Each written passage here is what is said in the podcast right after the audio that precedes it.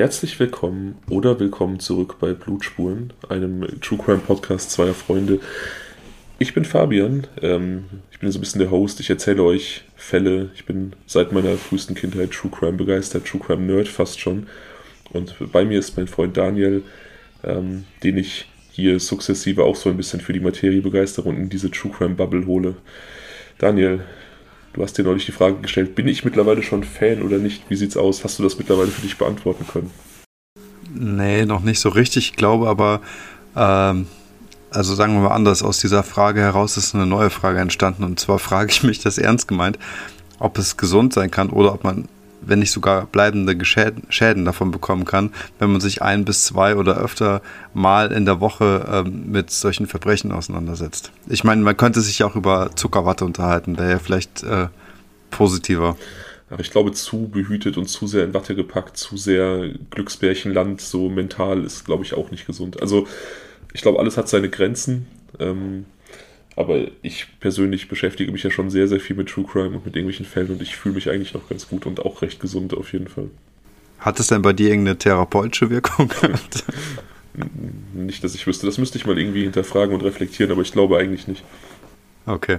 Ja, aber ähm, ja, ich finde es, was heißt True Crime Fan? Also ich meine, ich glaube, ich habe einfach nach wie vor ähm, Bock darauf, coolen ähm, Content zu machen und coolen Stuff irgendwie.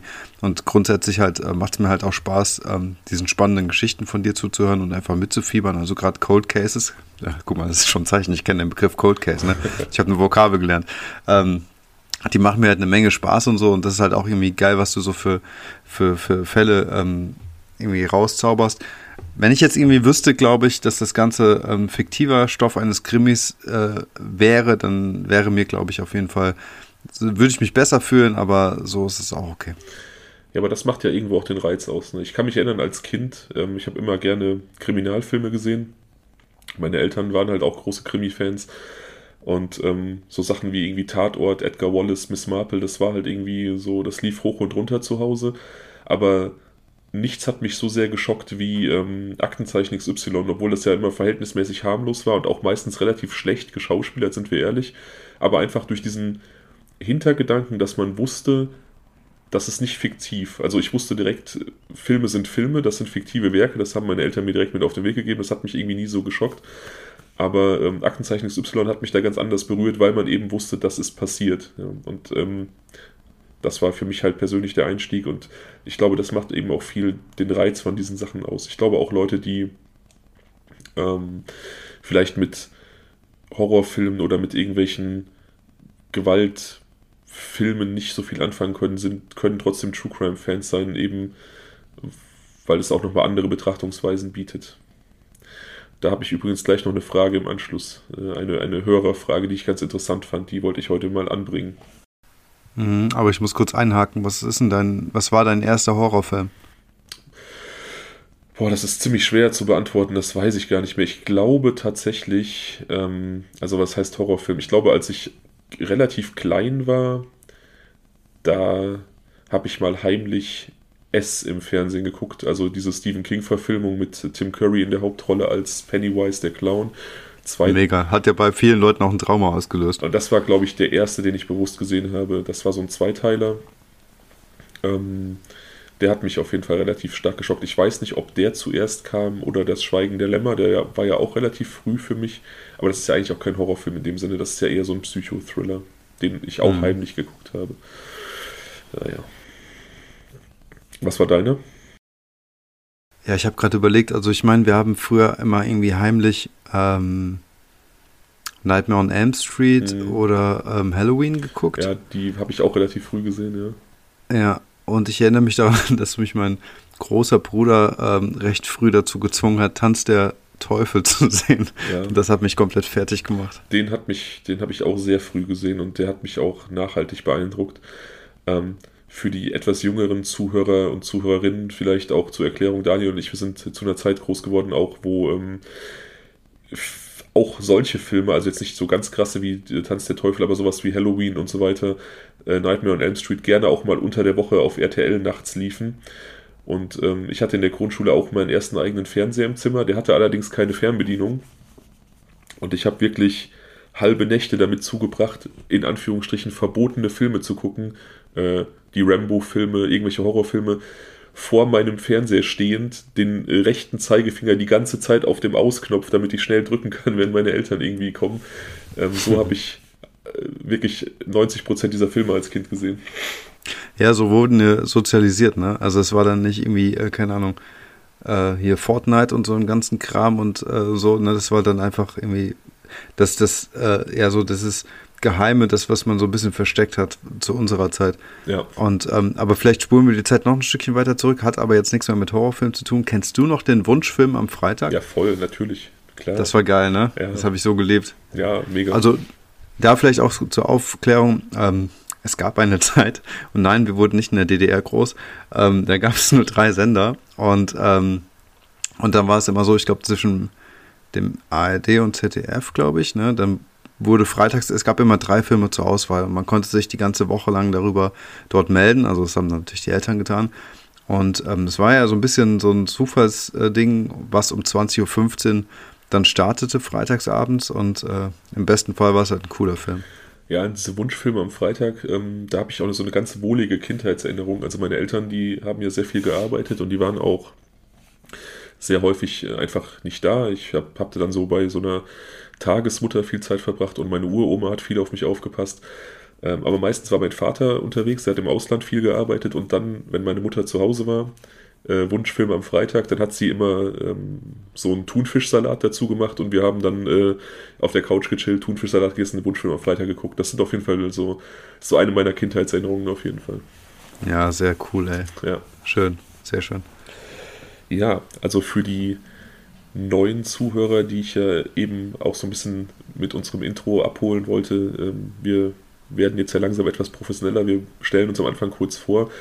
Wir sehen ja auch, dass uns äh, gerade in den letzten zwei, drei Wochen unheimlich viele neue Hörer erreicht haben. Und ähm, für die kurz dann nochmal so ein bisschen zum Konzept. Das habt ihr jetzt schon ein bisschen raushören können. Ich, der True Crime Nerd, Daniel eher so der, der Neuling in der Blase. Und meistens ist es dann so, dass ich irgendwie Fälle auswählen kann, relativ frei nach Gusto. Und die sind für Daniel wirklich meistens neu. Jetzt haben wir für heute endlich mal einen wirklich sehr bekannten Serientäter geplant, auf quasi so ein bisschen Nachfrage aus der Community hin. Ähm, und ich weiß, du kennst ihn. Ich weiß, Jeffrey Dahmer, der Name, das sagt dir was. Ja. Was weißt du darüber? Also, wenn ich dich jetzt frage, was sind so die Schlagworte, die dir einfallen, was kannst du wiedergeben?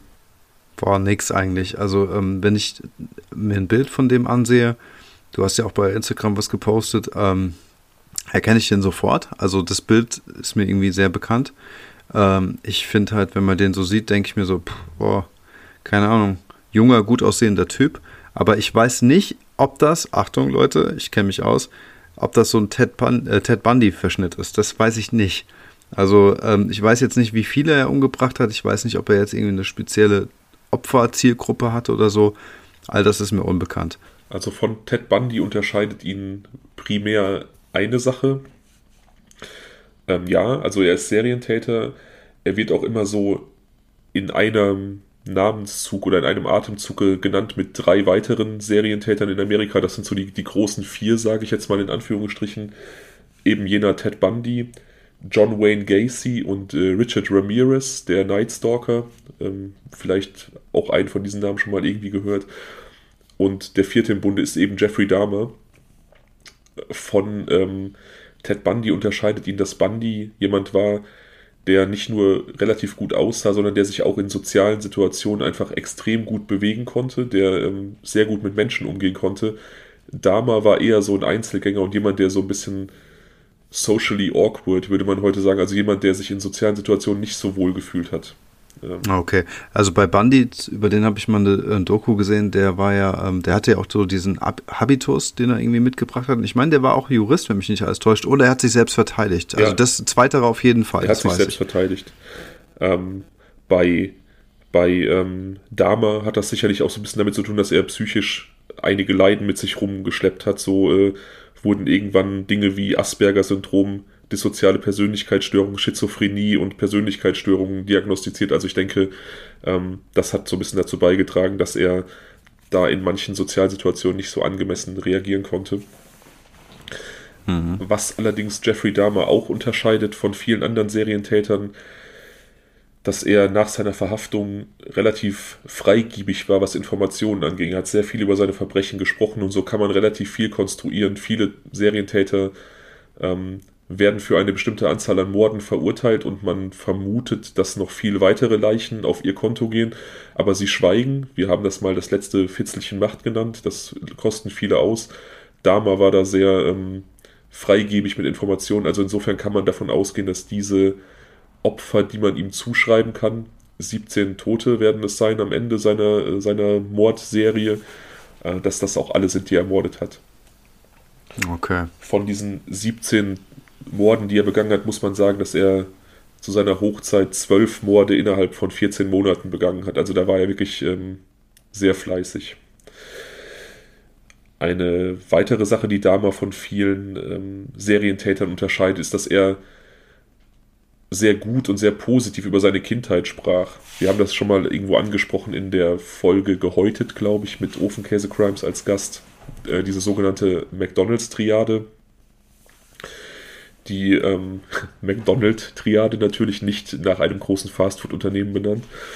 Ähm, die davon, ein bisschen davon ausgeht, dass es immer früh Warnzeichen gibt bei, äh, bei Serientätern und äh, hatten in der Folge darüber gesprochen, dass viele Serientäter oder der Großteil, die wir kennen, ähm, in Jugend oder Kindheit diverse Missbrauchserfahrungen gemacht haben.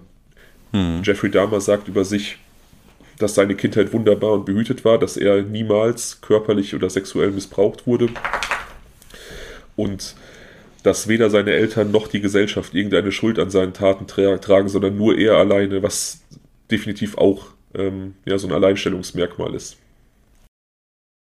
Ja, allerdings. Ähm, wir haben ja auch mal über das Thema äh, Sozialisation gesprochen und sowas. Ja. Und ähm, so Vermutungen geäußert, inwieweit, ja, ich sag mal, das Böse in Menschen drinsteckt oder ob das irgendwie herangezogen wird oder ob das genetisch verankert ist und was auch immer.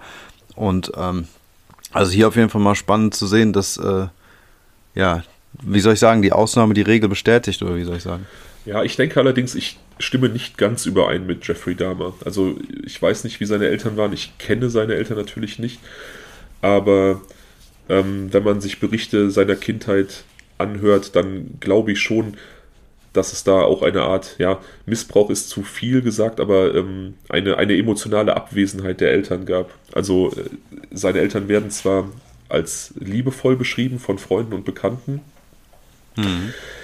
aber äh, sein Vater hat sehr viel gearbeitet. Er äh, war Chemiker und hat in der Kindheitszeit von Jeffrey ähm, verschiedene Doktorandenstellen gehabt und äh, seine Karriere vorangebracht.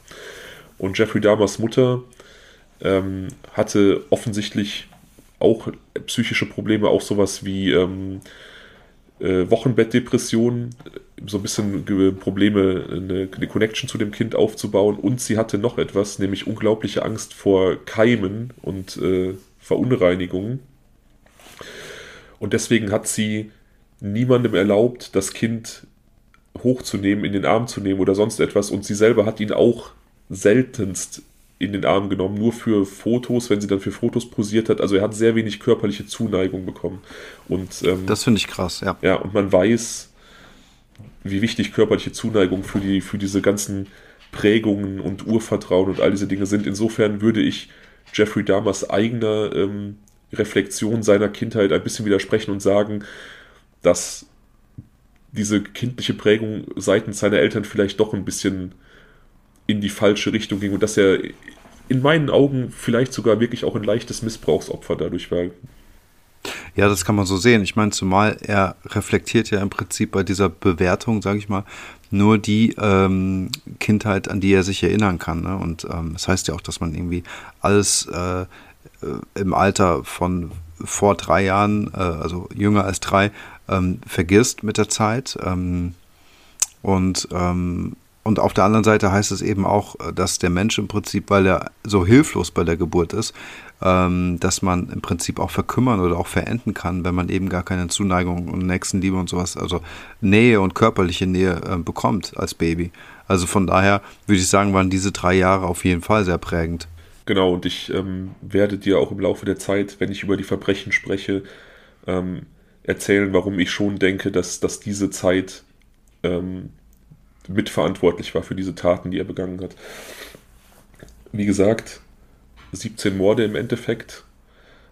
Am Ende steht eine Gesamtfreiheitsstrafe von 900 Jahren. Also äh, das amerikanische Strafsystem kennt da ja diverse ähm, Lösungen, um die Leute wirklich lebenslang einzusperren. Jeffrey Dahmers Eltern haben während seiner Haftzeit auch nicht den Kontakt zu ihm abgebrochen. Sie haben auch äh, in Interviews oder in irgendwelchen Formaten nie schlecht über ihren Sohn geredet, haben da auch so ein bisschen ähm, reflektiert versucht zu erklären, woran es lag. Das fand ich auch sehr bemerkenswert, wenn man sonst Dokus sieht über solche Straftäter. Ähm, sind Verwandte oft sehr harsh und kappen so die, die emotionale Verbindung zu diesen Leuten. Hm. Ähm, lediglich sein Vater hat so ein bisschen versucht, die, die Morde und auch die psychischen Probleme seines Kindes damit zu erklären, dass äh, Jeffreys Mutter während der Schwangerschaft diverse Medikamente nahm und seiner Meinung nach ähm, medikamentenabhängig war. Das streitet sie allerdings ab und hält das für so ein bisschen einen, einen fiesen Versuch, ihr da eine Mitschuld in die Schuhe zu schieben. Wie das nun letzten Endes war, wird man wahrscheinlich nicht aufklären können. Sind oder waren die Eltern denn dann zerstritten? Ähm, sie waren nicht mehr zusammen. Inwieweit sie zerstritten sind, äh, kann ich nicht sagen. Okay. Das ist, ähm, ja, über deren Privatleben ist nicht so viel bekannt. Ja, okay. Aber also wie auch immer, ne, man könnte dann auf der anderen Seite natürlich auch argumentieren, dass man sagen kann, okay, hey, du warst mit deinen Doktorandenstellen irgendwie überall unterwegs und nicht zu Hause, also trägst du auch eine Mitschuld. Ich finde, das ist auch eine nachvollziehbare ähm, Argumentation. So wird es auch gewesen sein. Also ähm, Jeffrey Dahmers Vater Lionel soll unglaublich viel unterwegs gewesen sein. Ähm, seine Mutter, wie gesagt, hat zwar später auch einen Master gemacht in soziale Arbeit, aber sie war zu der Zeit Hausfrau. Sie hat federführend das Kind erzogen und auch Jeffreys Oma, die eine sehr strenge ähm, und konservative Frau gewesen sein soll.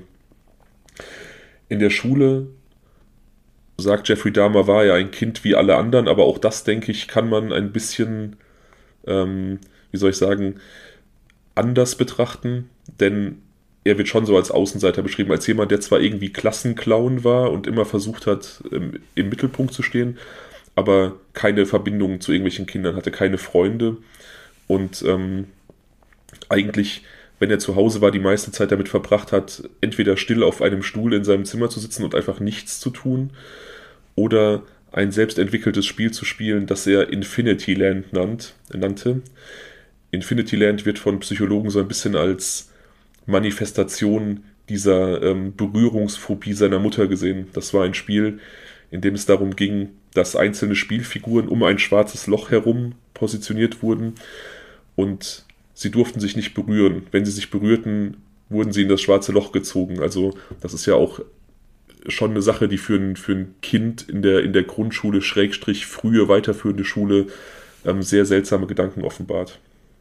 Auf jeden Fall. Also die einzige für mich logische Erklärung wäre gewesen, dass sie, dass er zu seiner Zeit irgendwelche Groschenromane oder so Science-Fiction-Teile gelesen hat und deswegen vielleicht so, sagen wir mal, Berührpunkte zu so kosmonautischen Themen wie irgendwie schwarze Löcher oder sowas hatte. Ja. Das ist natürlich möglich, vielleicht auch über seinen Vater. Ich weiß nicht, ob der vielleicht so ein bisschen nerdig unterwegs war und in dieser Zeit, also Jeffrey Dahmer wurde 1960 geboren, das heißt, seine Kindheit fand so in den späten 60ern, frühen 70ern statt. Da war so Science-Fiction, Groschenliteratur ja auch nochmal viel verbreiteter als heute. Also es kann gut sein, dass er da Zugang hatte. Hm. Das weiß ich nicht. Er ist, wie gesagt, ähm, aber wie gesagt, ein Einzelgänger und hat da schon so ein paar Tendenzen, die äh, auf jeden Fall seltsam sind. Er wird zwar sehr intelligent eingeschätzt. Ähm, es gab zwar kein offizielles Ergebnis, aber Intelligenztests gehen von einem IQ zwischen 115 und 145 aus. Das ist, also 100 ist der, der heutige Durchschnitt. Ich glaube, damals lag er bei 90. Ähm, also weit über dem Durchschnitt und 145 wäre schlichtweg genial. Ich glaube, der von Einstein war sogar noch etwas tiefer. Also sollte das stimmen, oder so oder so, er ist ein, ein recht intelligenter Mensch gewesen, scheinbar. Hm.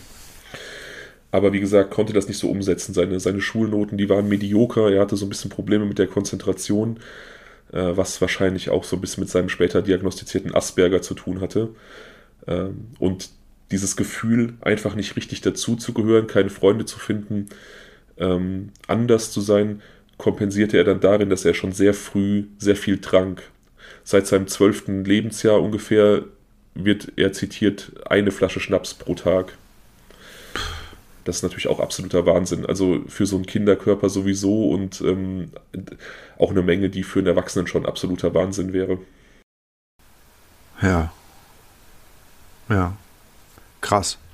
Und sowas geht an den Eltern vorbei. Also die konnten, die haben jetzt irgendwie nicht da stoppen können, weiter zu saufen. Wie gesagt, ich denke einfach, dass es ja da wenig soziale Kontrolle gab. Ne? Also sein Vater ähm, war halt sehr viel weg und sehr viel mit Forschungen beschäftigt. Ähm, hatte auch wenig Bezug zu Jeffrey offensichtlich. Ähm, hatte, Entschuldigung, noch eine Frage, war er denn ähm, Einzelkind? Ja.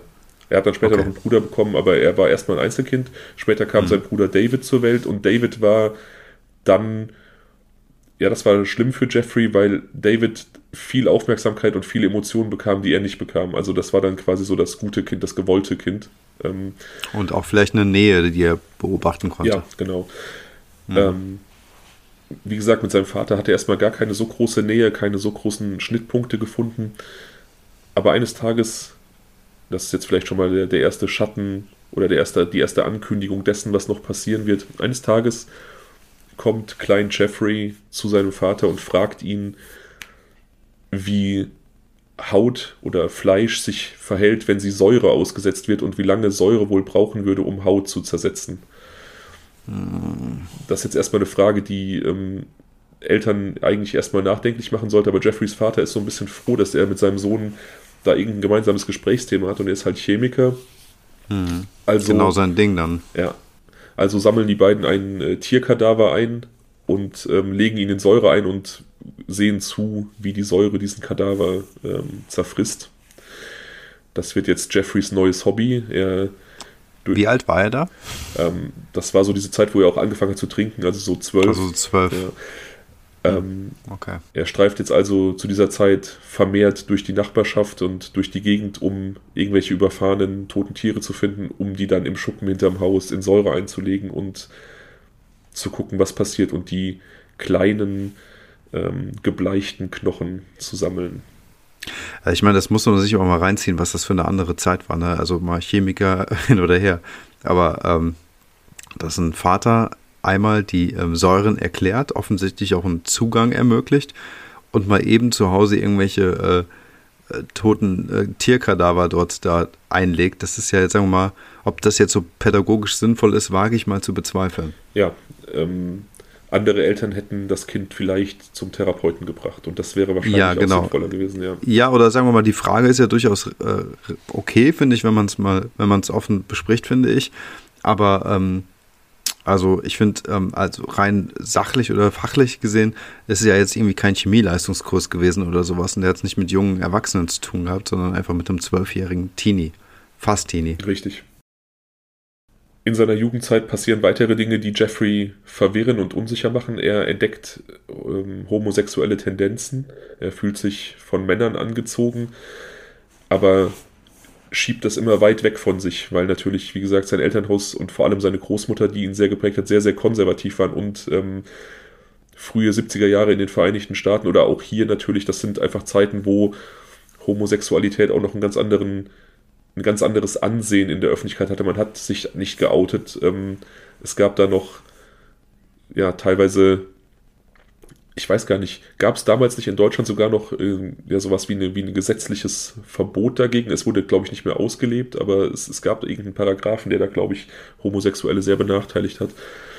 Ähm, das weiß ich nicht. Ich meine nur, dass die äh, Hochzeit von Homosexuellen, die wurde doch relativ spät erst erlaubt ja, ja, in das, Deutschland. Das, die, die Ehe für alle haben wir erst relativ spät bekommen, das ist richtig. Ja. Aber Seit 10, 20 Jahren erst oder nee, so, also echt noch. Ne? 20 auf keinen Fall, ich glaube sechs, sieben Jahre. Ich bin nicht so drin in, dem, in der Thematik, aber es ist sehr, sehr kurz. Es ist sehr, sehr kurz. Ähm, einer der, eins der Dinge, für die sich Angela Merkel dann so ein bisschen hat feiern lassen, obwohl sie nicht dafür gestimmt hat, ähm, in einer großen Koalition. Das müsste also schon so ja, sieben Jahre, acht Jahre her sein. Also egal. Hm. Ähm, noch nicht so lange, wie man vielleicht denken würde. Halten wir fest, auf jeden Fall die frühen 70er sicherlich eine Zeit, wo man als Mensch mit homosexuellen Neigungen vielleicht nicht darauf bauen konnte, von der Gesellschaft oder der Familie akzeptiert zu werden. Hm, also, okay, also schon eine sehr schwierige Konstellation eigentlich, in der er sich da bewegt. Ja, das ist ganz interessant, denn Jeffrey Dahmer hat später keine Probleme damit zuzugeben, dass er 17 Menschen getötet hat. Er hat kein Problem damit zuzugeben, wirklich unfassbare Dinge mit diesen Menschen getan zu haben. Da werden wir nachher drauf zu sprechen kommen. Aber er streitet mhm. bis zum Schluss ab, schwul gewesen zu sein. Also das ist dann für ihn offensichtlich so eine moralische Grenze, die er nicht überschreiten möchte. Das ist schon echt krass. Das zeigt einfach, wie, wie diese Abneigung da verankert wurde. Ne? Das ist mhm. richtig krass. Ja.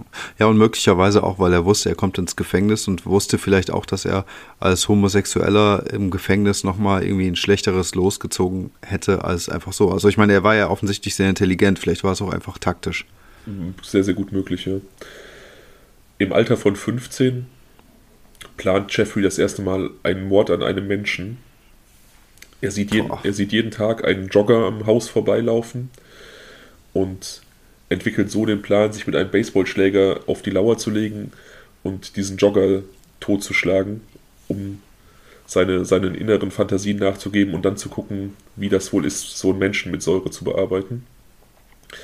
Aber ausgerechnet an dem Tag, wo Jeffrey Dahmer das Ganze umsetzen will, läuft dieser Mensch einfach nicht. Also er geht nicht joggen und Jeffrey kann diesen Plan einfach nicht umsetzen. Also dieser Mensch ist einer der größten Glückspilze auf jeden Fall. Der hätte an dem Tag Lotto spielen sollen.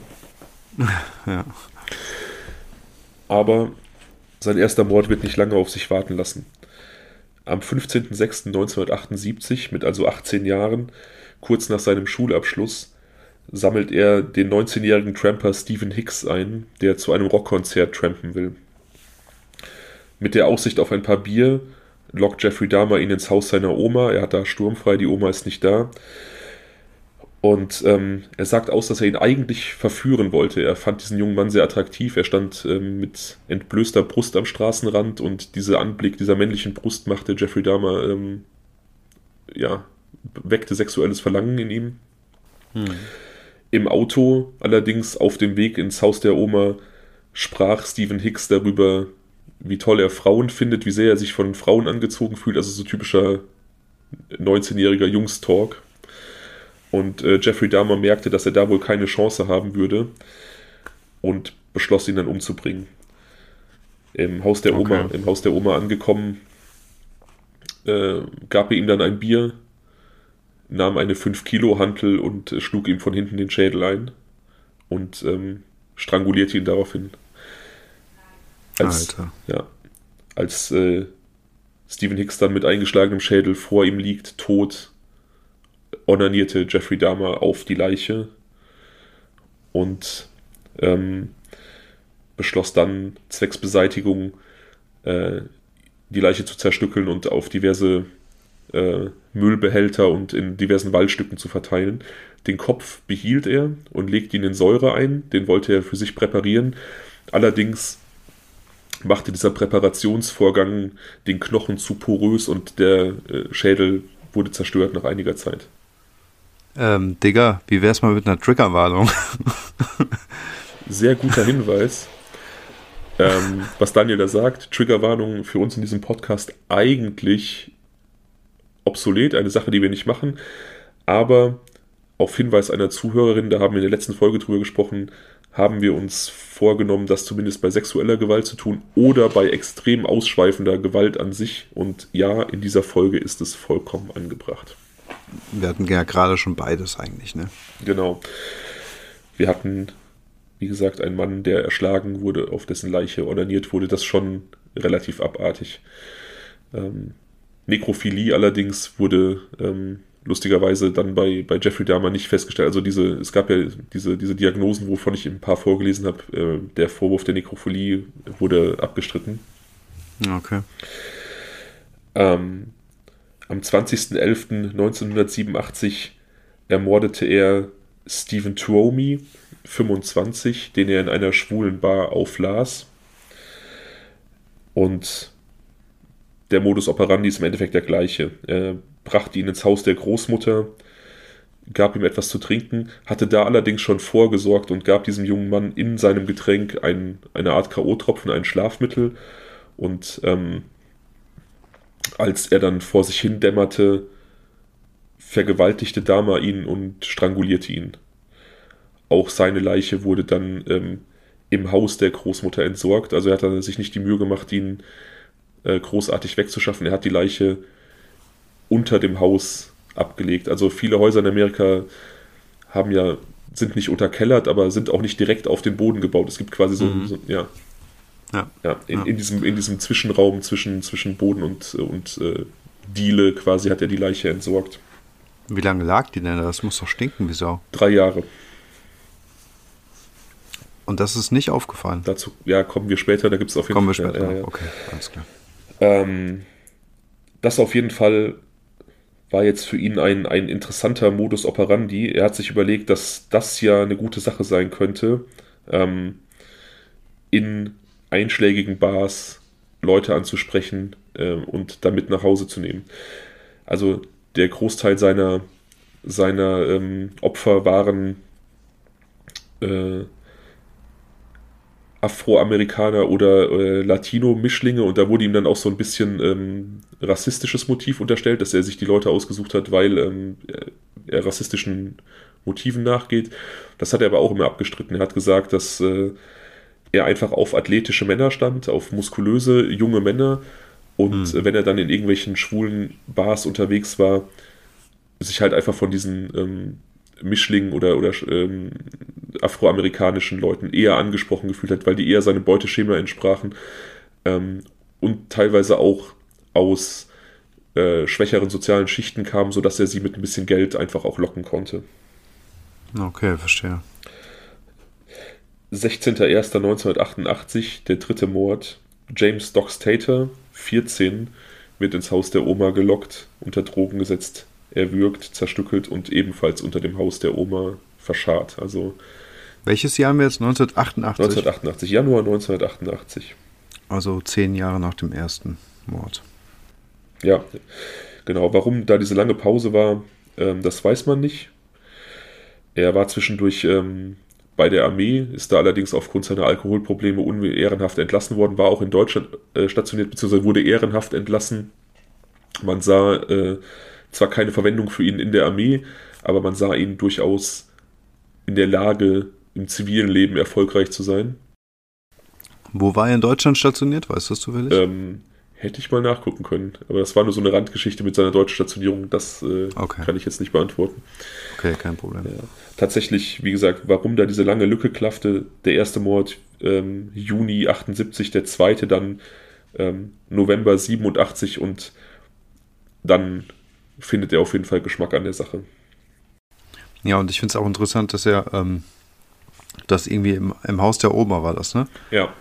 Hat alles stattfinden lassen. Also da ein Bezugspunkt über zehn Jahre ist ja irgendwie auch interessant, beziehungsweise halt neun Jahre nach dem ersten Mord, dass er dann halt äh, quasi das gleiche, ähm, den gleichen Tatort für sich dann irgendwie auserwählt. Ja, er lebte da. Also er ist, lebte einfach bei seiner Oma. Die hat ihn komplett mhm. unter, seine, unter ihre Fittiche genommen.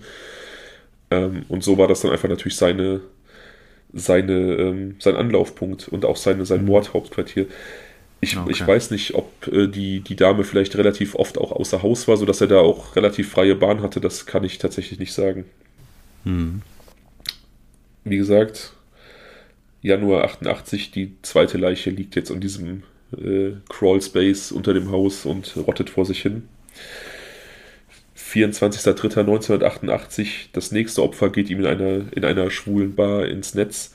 In der Gay Bar Phoenix lernt er den 22-jährigen bisexuellen Richard Guerrero kennen. Er bietet ihm 50 Dollar für Sex und der junge Mann kommt mit ihm nach Hause in das Haus der Oma, wie immer.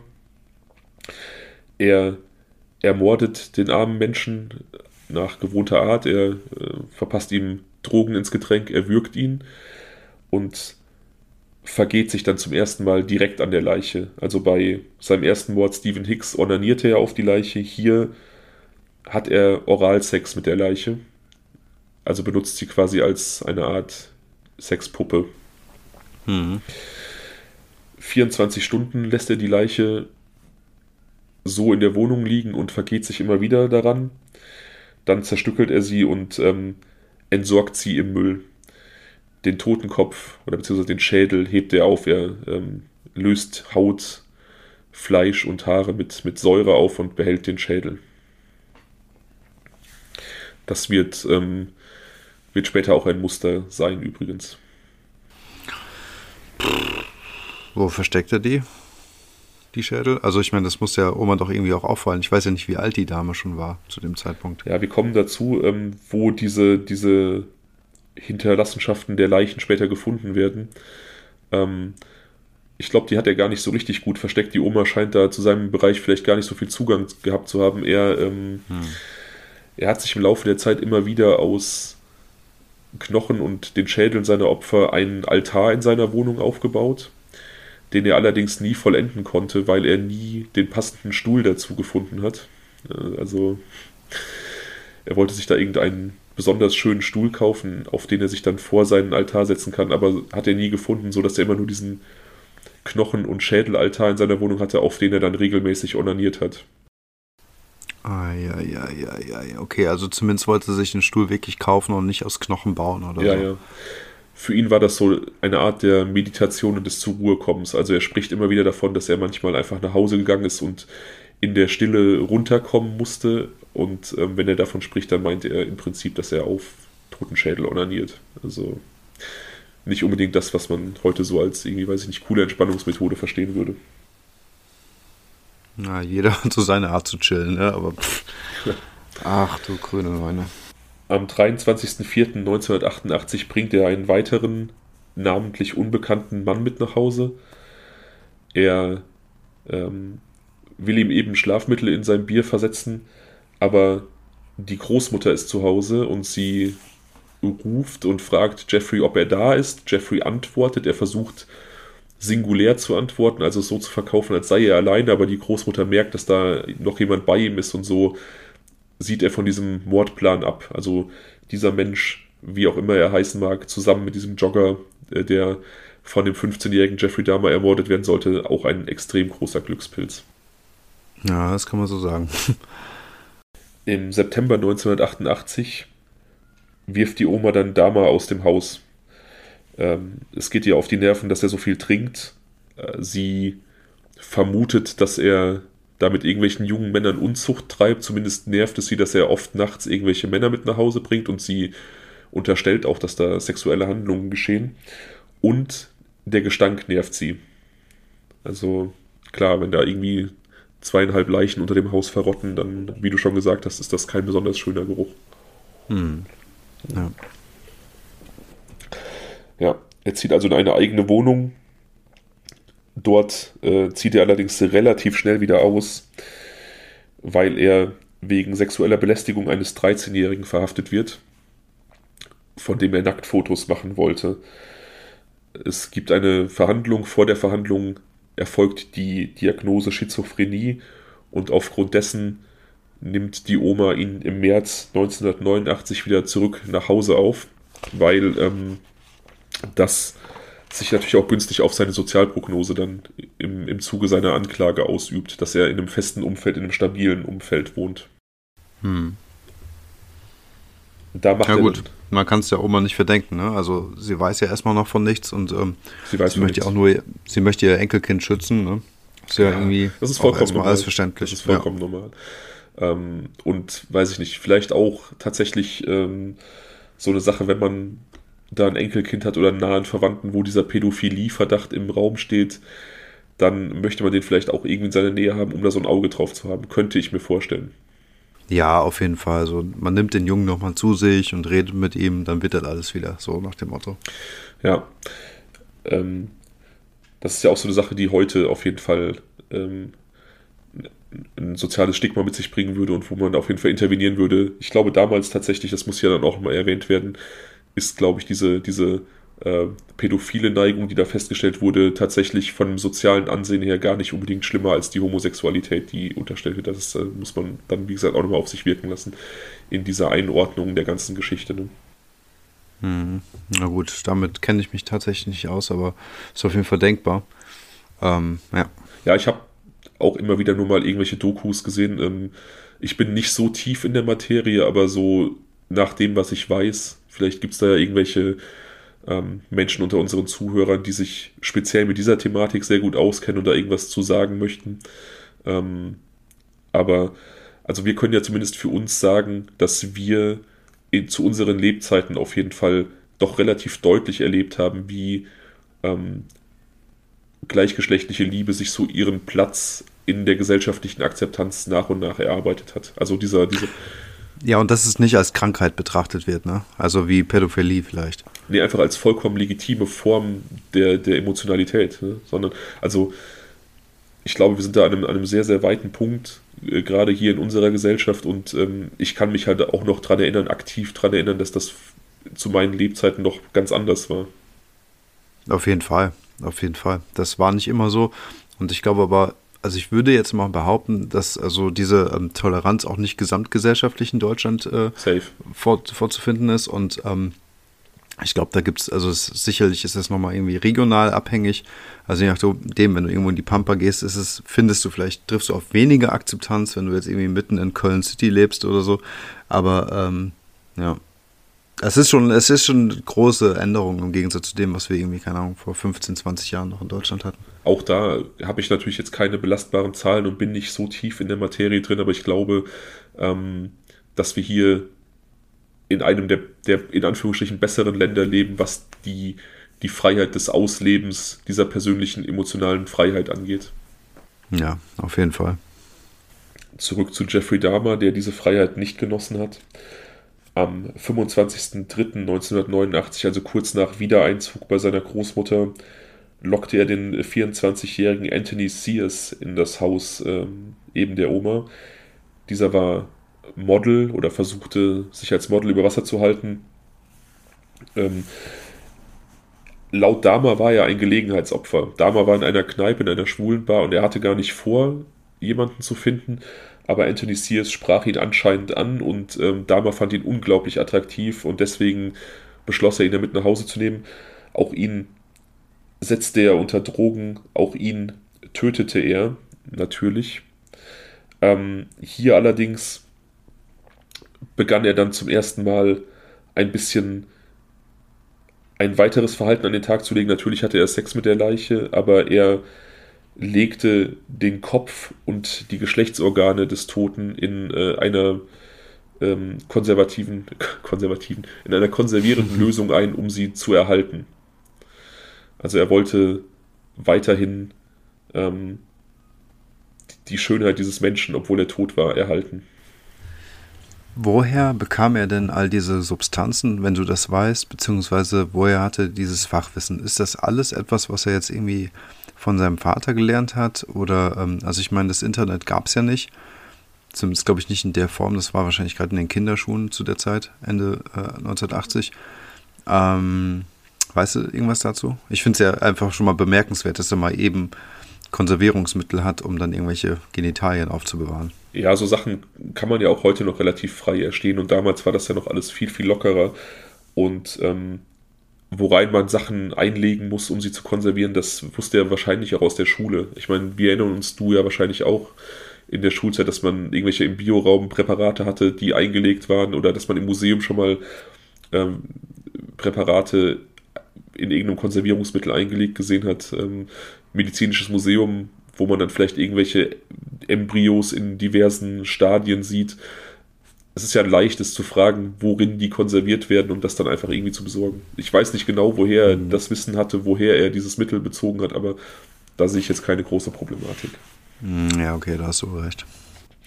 Ja, wie gesagt, Anthony Sears hatte da einen besonderen Platz in seinem Herzen und äh, Kopf und Genitalien wollte er gerne ähm, im Originalzustand möglichst erhalten.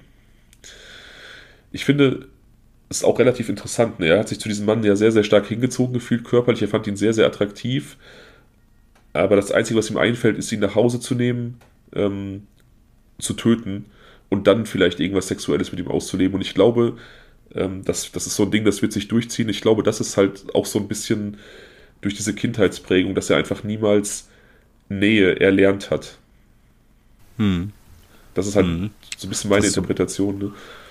Ja, ich finde die Theorie auf jeden Fall nachvollziehbar. Also, ähm, ähm, ja, es ist halt, ja, doch, das, das stimmt schon. Der, der, ähm, wie soll ich sagen, der geht so sehr, so schnell ins Extreme, ne? Ins, ähm, also eine extreme Gewaltbereitschaft. Also er lässt quasi gar nichts zu, was jetzt irgendwie zwischenmenschliche Nähe darstellen würde, die ja. normal ist.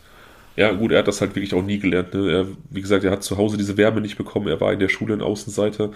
Und ich glaube tatsächlich auch, dass es ihm leichter fiel, Menschen, die er attraktiv fand, zu töten und dann zu sexuellen Stimulationen zu verwenden, weil er dann in seinem Kopf nichts Schwules getan hat, sondern quasi die Menschen zu Objekten machen konnte. Verstehst du, was ich meine? Also, dass er, glaube ich. Ja, ja, ja, genau. Das auf der einen Seite, also was so dieses, ähm, die Homosexualität betrifft, da, das ist auch eine gute Theorie von dir, aber ich würde jetzt sogar noch einen Schritt weiter gehen, zu sagen, ähm, er neutralisiert die ja dadurch. Also in dem Moment, wenn er sagt, ähm, wenn, er, wenn er einen Menschen tötet, um mit diesem Menschen Sex zu haben, ähm, ist diese Men dieser Mensch, diese Person ja nicht mehr in der Lage, eine Response zu geben, eine Antwort zu geben, eine ja. Reaktion zu zeigen. Ja? Es ist dann wirklich, wie du eben schon gesagt hast, irgendwie eine Sexpuppe oder so. Ja, total. Und, äh, und man hat eben nicht, also ein rein passives Objekt. Nichts, was aktiv äh, den Gegenüber in den Arm nimmt oder sowas. Und dass dieses in den Arm nehmen ist ja etwas, was er selbst nicht erfahren hat als, als, als Baby. Also von daher finde ich, ist das durchaus eine legitime Brücke, die du da aufstellst. Ja, und vielleicht auch einfach, dass er Angst davor hatte, ne? dass er das einfach nicht kannte und deswegen die Leute schon getötet hat, bevor sie irgendeine körperliche Zuneigung zeigen konnten. Ja, auf jeden Fall. Was mich noch interessieren würde, ist, wenn er den, ähm, den äh, armen Kerl so attraktiv fand ähm, und er es irgendwie geschafft hat, das, äh, den Kopf und die Genitalien einzulegen. Ähm, die blieben ja nicht in dieser Blüte wie er sie erlebt hat in dem Moment, wie er ihn kennengelernt hat. Ja. Weißt du, wie ich meine? Also wenn da jetzt irgendwie, keine Ahnung, in einem riesigen Glas oder sowas ein Kopf rumschwimmt, ähm, dann äh, ist es ja ein, ja erstmal ein, ein, ein schreckliches, ähm, ein schrecklicher Anblick, aber auf der anderen Seite fehlt ja so dieses innere Strahlen, auch davon abgesehen, dass der ganze Körper abgetrennt ist, ja. Aber weißt du, ich meine, das ist, die Augen leuchten nicht, all das, ja. keine Sprache, keine Mimik, keine Gestik, all das, was jetzt einen Menschen irgendwie lebenswert machen würde, das ist ja weg. Also inwieweit war er mit dieser Art der Konservierung überhaupt zufrieden? Das kann ich nicht sagen. Dazu hat er nichts gesagt, aber es stimmt. Ähm, Attraktivität wird ja auch irgendwie durch, durch ähm, ja, innere Werte tatsächlich auch gesteigert oder bestimmt. Und ähm, ja, wenn dann einfach so diese, diese Ausstrahlung weg ist, so die, Seele in Anführungsstrichen weg ist, dann ähm, bleibt nicht viel übrig, das stimmt. Aber ich habe dazu leider keine Aussage, das ähm, weiß hm. ich nicht. Seine Serie geht auf jeden Fall weiter. 20.05.1999 Raymond Smith, 33, das übliche Opfer. Ähm, Drogen, er wird erwürgt, hat Sex mit der Leiche, ähm, zerstückelt die Leiche und entsorgt die einzelnen Teile. Den Schädel behandelt er mit Säure, um den Schädel freizulegen. Er malt ihn grau an, er will mal ein bisschen experimentieren, mal was anderes, ein bisschen seine künstlerische Ader freien Lauf lassen und ähm, bewahrt diesen grau angemalten Schädel in seinem Kühlschrank auf. Aus den Knochen des jungen Mannes baut er Ornamente und Mobiles für seine Wohnung.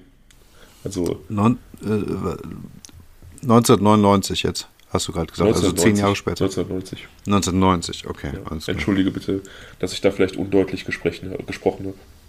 Kein Problem. Okay, alles klar. Also jetzt fängt es an, dass er die die, die, die äh, Knochenteile dann wirklich dekorativ einsetzen in seiner Wohnung. Ja. Es geht nicht mehr um einen Altar, sondern wirklich auch um ja, eine reine Dekoration seiner genau, wohnlichen Situation. Er macht jetzt eine, eine Entwicklung durch. Er ähm, ist so ein bisschen auch gelangweilt von seinem eigentlichen Modus operandi und versucht jetzt immer wieder neue Dinge. Mit dem nächsten Toten noch nicht. Das ist am 14.06.1990 der 27-jährige Edward Smith. Da findet einfach nur der klassische Tod, das klassische Missbrauchen der Leiche und Zerstückeln statt, aber davon behält er keine, keine Hinterlassenschaften und ähm, keine weiteren ähm, Experimente. Mhm. Das beginnt mit Ernest Miller, ein 22-Jähriger, den er mit der Aussicht, ihm Geld für Nacktbilder zu bezahlen, in seine Wohnung lockt. Dieser junge Mann wollte sich ein bisschen Geld dazu verdienen. Ich glaube, es ging da auch wieder um 50 Dollar die Dame ihm zahlen wollte, wenn er sich nackt fotografieren lässt. Und natürlich bot er ihn zum Lockerwerden so ein paar Getränke an, die natürlich wieder mit äh, Drogen versetzt waren. Und als er dann diesen handlungsunfähigen Ernest Miller vor sich hat, denkt er sich, erwürgen und Schädel einschlagen hatte ich jetzt schon. Das sind Dinge, die sind mir geläufig, die sind auch ein bisschen langweilig. Er schneidet ihm die Kehle durch. Er will was Neues erleben. Er will mal ähm, ein bisschen vom üblichen Muster abweichen. Auch hier wird die Leiche zerstückelt. Die Knochen werden gebleicht, mit Säure behandelt und im Kühlschrank aufgehoben. Hier begeht er seine erste kannibalistische Tat. Er isst Teile von Ernest Miller und hebt seine Bizeps im Kühlschrank auf für weitere Verwendung, also um dann nochmal irgendwann, weiß ich nicht, sich einen Burger daraus zu machen oder was auch immer er gegessen hat. Das ist auch krass, ne? wie er dann einfach so ja, sich steigert, dass ihm einfach das Töten nicht reicht, das Töten und Missbrauchen und ähm, das Zerstückeln hatte, glaube ich, in erster Linie erstmal ähm, praktische Hintergründe, weil man einfach eine zerstückelte Leiche leichter entsorgen kann als eine am Stück sich hm, befindliche hm, Leiche. Ersten Jahr, ja. Aber ich glaube, dass es dann auch irgendwann so ein bisschen Selbstzweck war. Dazu ähm, ja, passt eine Anekdote. Er hat sich beim Zerstückeln diverser Leichen äh, fotografiert. Also er hat diverse Leichen fotografiert im intakten Zustand und dann in verschiedenen Stadien der Zerstückelung und Verwesung. Also er hat das auch dann bildlich festgehalten, so eine Kunstcollage für sich persönlich geschaffen quasi. Wow, okay. Also mit seinem IQ hätte der eigentlich mal lieber Medizin studieren sollen, aber eigentlich auch besser, dass er es nicht gemacht hat. Was ich mich einfach frage, ähm, ist, was diese Leute einfach gedacht haben, wenn sie in seine Wohnung gekommen sind. Ähm, wenn er die dann irgendwie in der, in der Bar angesprochen hat oder sie gebeten hat, weiß ich nicht, äh, Nacktfotos von ihnen machen zu dürfen und sie sollten ihn nach Hause begleiten. Ähm, der Gestank in dieser Wohnung muss bestialisch gewesen sein und man muss ja auch diese, diese Ornamente gesehen haben. Man hat wahrscheinlich ja nicht im ersten Moment gecheckt, dass es menschliche Knochen sind, aber man muss ja gedacht haben, wer auch immer hier wohnt, hat einen doch sehr seltsamen Geschmack. Auf jeden Fall.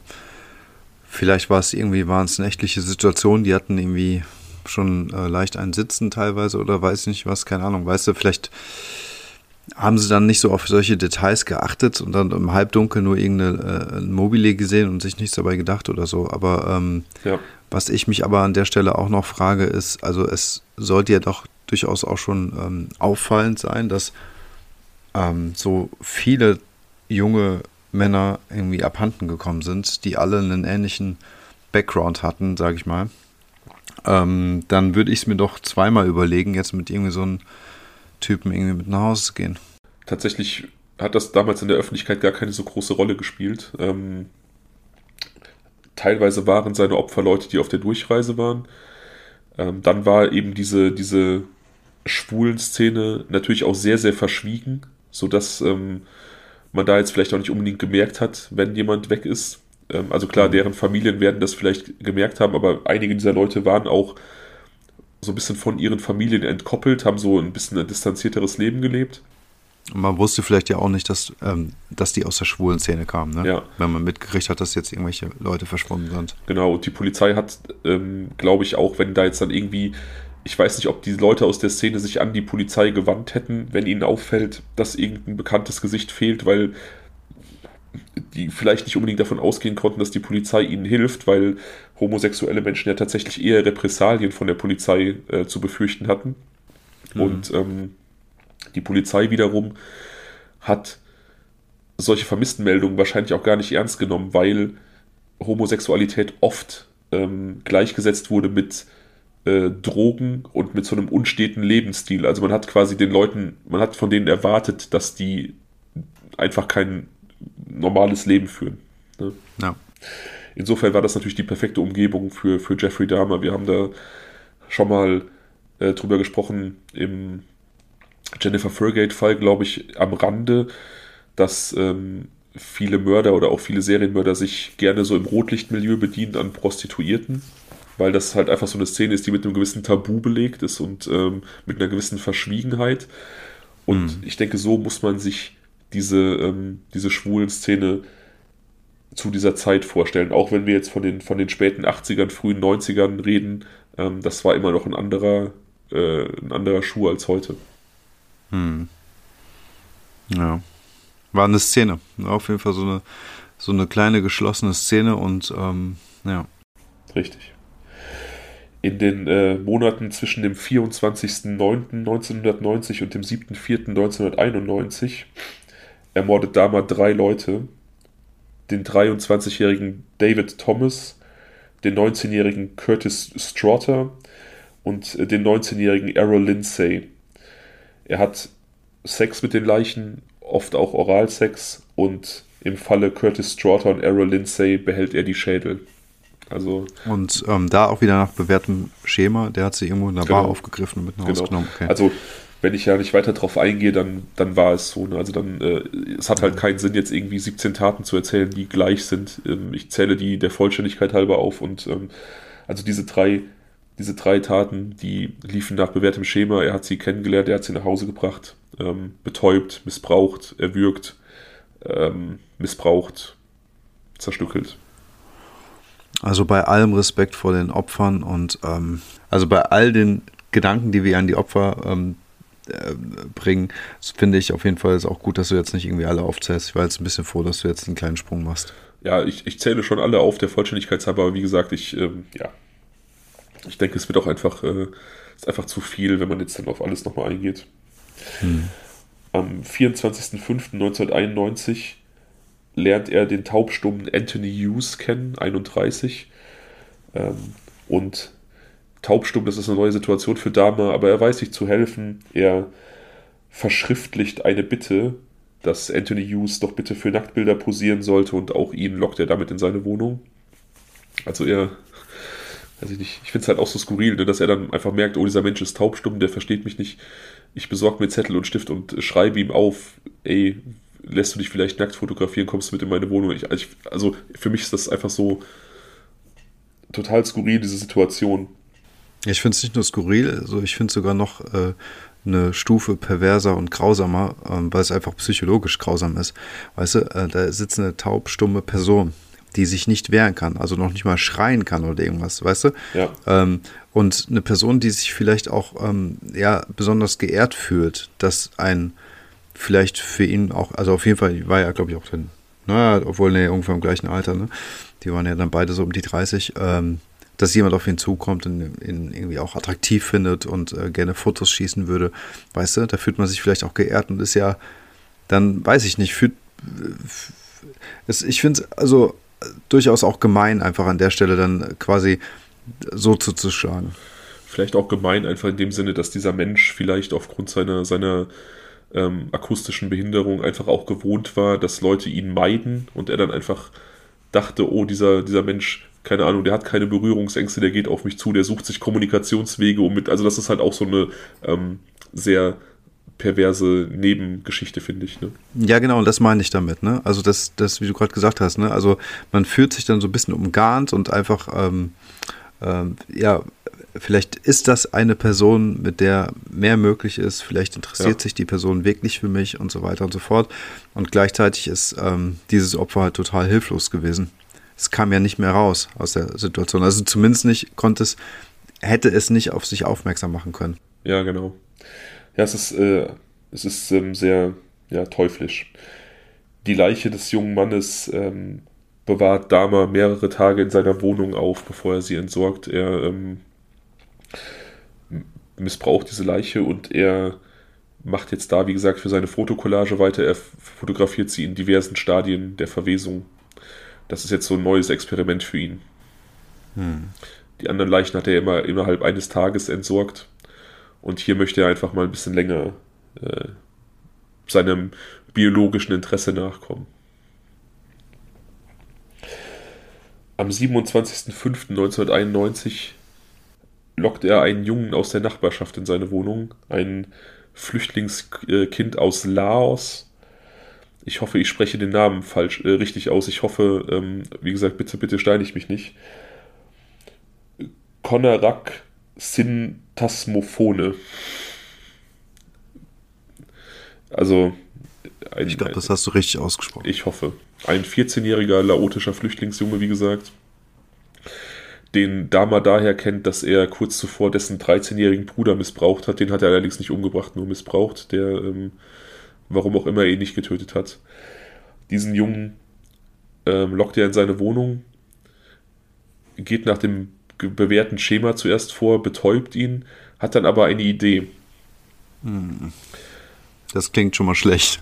Idee klingt schlecht. Ja, es ist eine, eine wirklich miese Idee. Es stört ihn, dass diese Menschen, die er mit nach Hause bringt, ähm, die quasi kurz seine Gefährten sind, auch wenn sie nur im toten Zustand seine Gefährten sind, aber dass er sie halt töten muss und dass sie dann auch entsorgt werden müssen, weil sie natürlich irgendwann verwesen und nicht mehr dauerhaft zu seiner Verfügung stehen. Er hat also in der Zeit zuvor den Wunsch entwickelt, sich einen Zombie zu erschaffen, der ihm sexuell zu Diensten ist, den er in seiner Wohnung hält und über den er nach ähm, Herzenslust verfügen kann. Er hat jetzt also diesen 14-jährigen Jungen betäubt, missbraucht ihn, bohrt Löcher in seinen Schädel mit einer Bohrmaschine und führt dort Salzsäure ein. Also er beträufelt das Gehirn des Jungen mit Salzsäure, um bestimmte Zentren des freien Willens auszuschalten. Er will damit einfach den Willen dieses Jungens zerstören. Du guckst mich äh, ungläubig und geschockt an. Das ist vollkommen äh, berechtigt, finde ich. Ach ja. Oh, nee, nee, ich kann dazu nichts sagen. Das ist, äh, das ist einfach zu heftig. Er verlässt das Haus infolge dieser Tat, um Alkohol zu besorgen und ein bisschen irgendwie Einkäufe zu machen. Kommt wieder nach Hause und ähm, sein Zombie ist nicht mehr da. Dama ist absolut panisch natürlich. Er rennt raus auf die Straße und sieht den Jungen dort an einer Straßenecke sitzen, umgeben von drei Frauen, die bei dem Jungen sitzen, der verstört auf Laotisch vor sich hin spricht. Und ähm, so können die Frauen ihn natürlich nicht verstehen. Er spricht in seiner, seiner Heimatsprache. Ich weiß nicht, wie gut sein Englisch war tatsächlich. Wie lange er in Amerika war, das äh, ist nicht bekannt. Ähm, und Dama lässt sich einfach von dieser Situation überhaupt nicht beirren. Er geht zu diesen Frauen hin und äh, sagt, das sei ein Kumpel von ihm, der aus seiner Wohnung abgehauen wäre, der ein bisschen verwirrt wäre, ein bisschen betrunken auf Droge und den er jetzt wieder mit nach Hause nimmt. Die Frauen rufen die Polizei, denen kommt das ein bisschen komisch vor. Ähm, ich glaube, die Verletzung haben sie gar nicht großartig bemerkt, wie auch immer das möglich war. Vielleicht hat das Haar des Jungen diese Löcher bedeckt, ich weiß es nicht. Ich finde es ja erstmal bemerkenswert, dass er überhaupt noch sprechen konnte und gehen konnte. Das ist krass. Also ne? kann ja das Ganze, ja, Ja. also ich weiß ja, ich kenne mich ja jetzt auch nicht so gut aus, aber ja. das ist ja alles so fein nah beieinander, Ja. dass da jetzt nicht irgendwie total wichtige Gehirnzellen zerstört wurden. Ist ja wahrscheinlich, kriegst du es in keiner geplanten OP hin. Nee, denke ich auch nicht.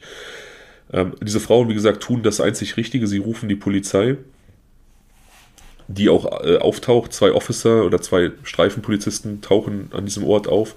Und Dama erzählt auch ihnen, dass der Junge sein äh, kleiner Liebhaber ist und ähm, dass äh, die beiden irgendwelche Sexspiele in der Wohnung hatten und äh, der Kleine dabei Drogen genommen hat und ähm, deswegen jetzt ein bisschen neben der Spur ist.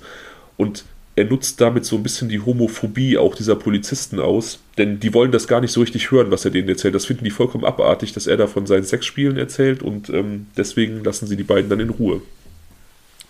aber doch total seltsam, dass dieses Thema Homosexualität für ihn immer ein Problem war. Und jetzt hat er einen 14-Jährigen, wo er, bei dem er gegenüber der Polizei direkt face-to-face ähm, zugibt, mit dem irgendwelche Sexspielchen zu machen oder es zumindest so darstellt und darüber hinaus auch noch Drogen genommen hat. Ja, Also das ist auch schon so ein bisschen merkwürdig, oder? Ich glaube, in dem Moment ist er einfach opportunistisch gewesen und hat diese Karte gespielt, weil er wusste, dass sie ihm äh, wahrscheinlich ähm, Erfolg bringen wird. Ne? Also ich glaube, er hat ja, sich. er muss, ich glaube- Entschuldigung, er, okay, sorry. ähm, Entschuldigung, also ich glaube, er war vielleicht auch einfach ein riesen, ein richtig guter Schauspieler. Ja, ich glaube, also so ähm, Soziopathen sind ja oft gute Schauspieler, beziehungsweise müssen gar nicht Schauspielern großartig, weil sie ja einfach keine großartigen Emotionen haben, die sie verraten können. Und ich glaube, ähm, ich glaube, er konnte sich in diesem Moment vielleicht auch einreden, dass er ja nur spielt, schwul zu sein, um diese Situation zu bereinigen und das deswegen gesagt hat, aber sich eingeredet hat, ich bin's ja nicht, ich tue ja nur so, um das hier, um die Polizei loszuwerden. Also ich weiß es nicht. Das, das, aber das war so eine Idee, die ich hatte, als ich diese, diese Sache gelesen habe, weil wie auch du fand ich es interessant. Hm. Aber wie gesagt, ähm, das Unglaubliche passiert, die Polizei lässt ihn mit seinem vermeintlichen Liebhaber alleine, ähm, was einfach auf so vielen Ebenen falsch ist. Ja, dieser Junge muss ja massiv neben sich gestanden haben, unter Drogen und mit dieser, mit dieser Misshandlung. Und er war halt einfach 14 Jahre alt. Und ich, ich habe ein Foto von ihm gesehen, ich zeige dir das später. Er sieht halt auch einfach nicht aus wie ein Erwachsener. Also man hätte das auf, auf so vielen verschiedenen Ebenen, hätte die Polizei einfach das beenden müssen, diese Nummer. Auf jeden Fall.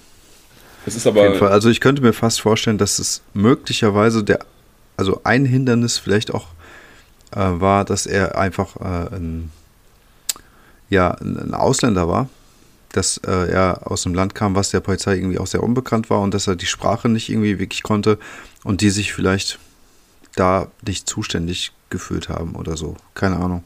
Weißt du? Ja. Also ich würde jetzt mal fast eine These in den Raum schmeißen, wenn das jetzt ein normales US-amerikanisches 14-jähriges Kind gewesen wäre, das ähm, der englischen Sprache mächtig gewesen ist, dann hätten sie vielleicht anders reagiert. Ja, aber wie gesagt, äh, es ist in diesem, in diesem Fall wirklich unglaublich viel schiefgelaufen. Pikant wird dieser, dieser ganze Fall noch dadurch, dass die Polizei tatsächlich auch äh, Dama und diesen Jungen in Damas Wohnung begleitet haben. Also sie haben die quasi dahin gebracht, dann da mit Dama gesprochen und sind dann wieder abgezogen. Und zu diesem Zeitpunkt lag die Leiche von äh, seinem vorherigen Opfer, Anthony Hughes, diesem Taubstumm, noch verwesend im Schlafzimmer. Und Jeffrey Dahmer war aufgrund früherer Delikte als ähm, pädophiler Straftäter vorbestraft. Also hätte die Polizei einfach nur seine, seine ähm, Personalien überprüft oder wären sie einfach in das Schlafzimmer gegangen, um sich mal die Wohnung anzugucken, wäre da seine Reise zu Ende gewesen. Also da. Hey, das ist doch kaum zu glauben. Das ist doch echt der absolute Oberhammer. Was sind das denn für Vollidioten gewesen? Man muss dazu sagen, er ist der Polizei häufig entkommen, schon vor diesem Moment. Es gab viele Momente, wo seine Mordserie ein Ende hätte finden können. 1978, wir erinnern uns, sein erster Mord, da geriet er in einer Verkehrskontrolle und die Polizei ähm, ließ sich seine Papiere zeigen und sah sich das Auto sehr oberflächlich an, sah aber nicht, dass auf dem Rücksitz die zerstückelte Leiche seines ersten Opfers lag, die er gerade entsorgen wollte. Ah, was heißt, die lag da in der Tüte? Eingetütet, ja, ja. Aber. Na gut.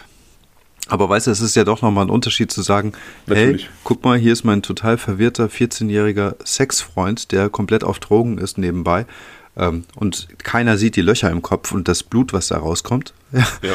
Ähm, kommt mal kurz mit, mit mir in die Bude, weißt du, dann ist es doch irgendwie logischer, mal zu sagen, okay, dann zeigen Sie doch mal, wo machen Sie denn was oder was haben Sie denn hier? Oder was für Drogen? Wo sind denn die Drogen, von denen Sie gesprochen haben? Allein das, weißt ja, du? Ja, ja, total. Und, mal, und, und dann hängen da Mobiles aus Knochen und die kriegen das nicht mit. ja, aber wie gesagt, ich meine, diese Verkehrskontrolle, klar, da kann man der Polizei jetzt keinen Vorwurf machen, aber da hätten sie mit ein bisschen Glück das Ganze schon stoppen können. Ähm, Im September 1988 saß Dahmer kurz in Untersuchungshaft wegen Verführung eines Minderjährigen. Die Polizei durchsuchte seine Wohnung, um zu gucken, ob da irgendwelche weiteren Hinweise auf pädophile Straftaten zu finden sein würden und übersahen ähm, einen der Schädel, die er aufbewahrt hat, die einfach, der einfach in der Wohnung stand. Da kann man jetzt sagen, okay, das ist ähm, ja schon etwas mehr als unglücklich gelaufen. Der größte Klops allerdings passierte im, zwischen März 1990 und Juli 1991, also einem relativ langen Zeitraum. Da hatte er eine Bewährungshelferin, die ihn regelmäßig zu Hause besuchen sollte, um ähm, zu überprüfen, ob er wirklich in, in festen, geordneten Verhältnissen lebt. Die fand allerdings sein Wohnviertel scheiße, beziehungsweise hatte Schiss davor, weil das eine gefährliche Gegend war, hat ihn einfach niemals besucht. Und ähm, in diesem Zeitraum hat er in diesem Apartment zwölf Menschen getötet. Also da, auch da hätte das mit etwas genauerer Kontrolle ähm, einfach ganz, ganz anders laufen können. Hm. Also Jeffrey Dahmer, wie auch so viele andere Straftäter, ähm, ist da einfach mit sehr, sehr viel Glück ähm, immer wieder davon gekommen und auch ja mit so ein bisschen Inkompetenz. Also diese, diese Sozialarbeiterin, ähm, die da über viele Monate einfach nicht einmal vor Ort war, aber immer quasi ihre Unterschrift auf irgendwelche Papiere gegeben hat, die, ich weiß nicht, in meiner Welt würden solche Leute auch irgendwie bestraft werden. Ja, wobei ich nicht genau weiß, ob sie ähm, ähm, dort reingehen muss. Oder ob sie nicht sagen das war, kann. Es war eine ähm, Vorgabe. Also es war eine Vorgabe. Es war eine Vorgabe, ja. reinzugucken und sich die Wohnung anzusehen. Ja. Genau. Hm, okay. Also sie hat, gut. sie hat da wirklich ganz, ganz klar gegen, gegen gerichtliche Auflagen verstoßen, einfach dadurch, dass sie dem nicht nachgekommen ist. Hm. Was ist denn jetzt mit dem 14-jährigen Jungen aus Laos passiert? Ja, der, ähm, entschuldige, der erleidet dann natürlich auch einen, einen Tod irgendwann. Also nach dieser ganzen Situation, ähm, dass, die, dass die Polizei da war und er sie gerade so ähm, loswerden konnte, rausreden konnte, tötet er diesen Jungen dann. Okay. Also, ich weiß nicht, ob es eine, ob es eine, ähm, wie soll ich sagen, äh, Situation war, einfach, ähm, weil er gemerkt hat, er ist da gerade der Verhaftung entgangen und er will jetzt die, den Beweis entledigen, in, Anführungsstrichen, oder weil er einfach gemerkt hat, dass sein Zombie nicht so funktioniert hat, wie er sich das vorgestellt hat. Ähm, aber er tötet ihn auf jeden Fall.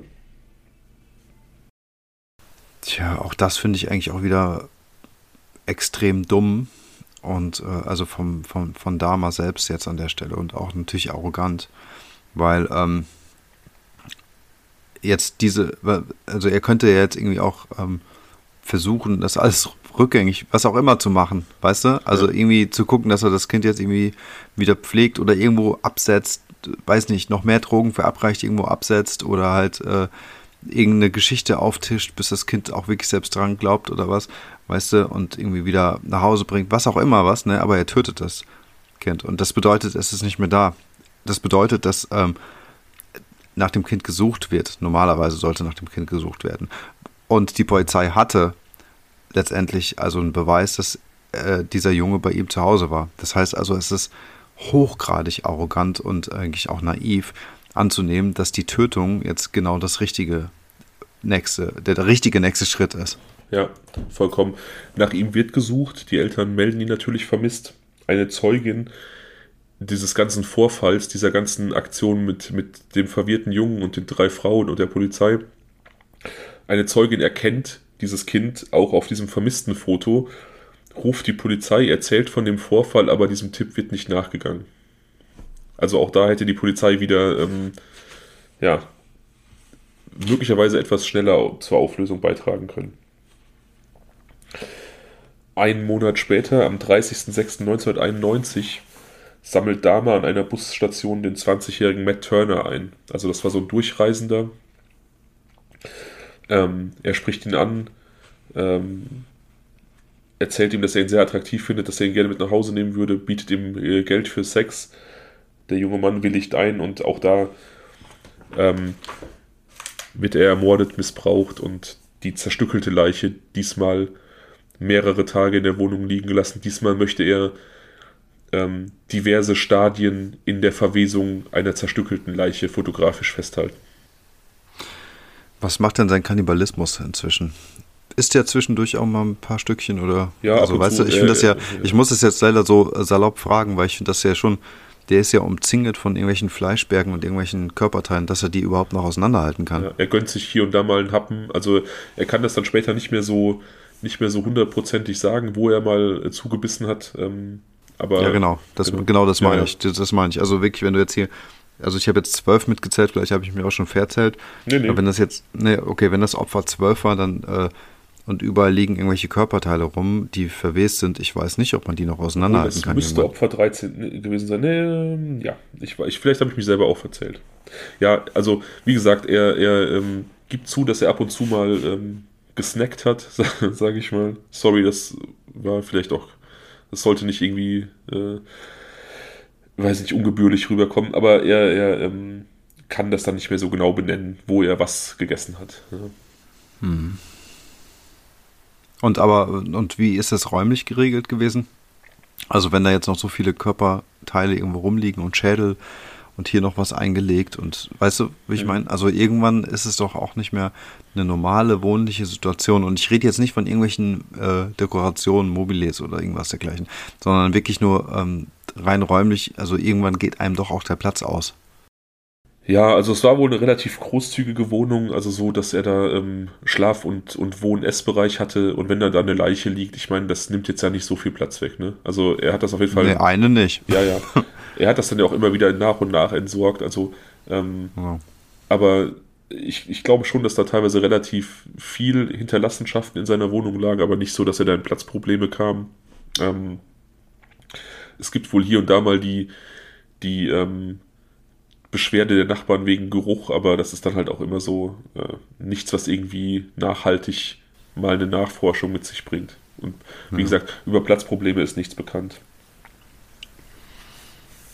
Ja, also äh, ja, mir ging es auch weniger um den Platz als um die wohnliche Situation. Also ich weiß ja nicht, ja. wie es jetzt hier weitergeht, aber gesetzt im Fall, dass es jetzt irgendwann, dass die Wohnung bei irgendwann weiß nicht, untersucht wird oder so. Also irgendwann muss man das ja alles vielleicht auch gesehen haben und äh, das stelle ich mir auf jeden Fall äh, total schlimm vor, wenn du dann irgendwie als Polizeibeamter da reinkommst und dann ja, ich, äh, sowas vor, ich vorfindest. Werde, ich werde dir nachher, wenn, wenn wir von der Verhaftung sprechen, werde ich dir erzählen, was die Polizei vorgefunden hat.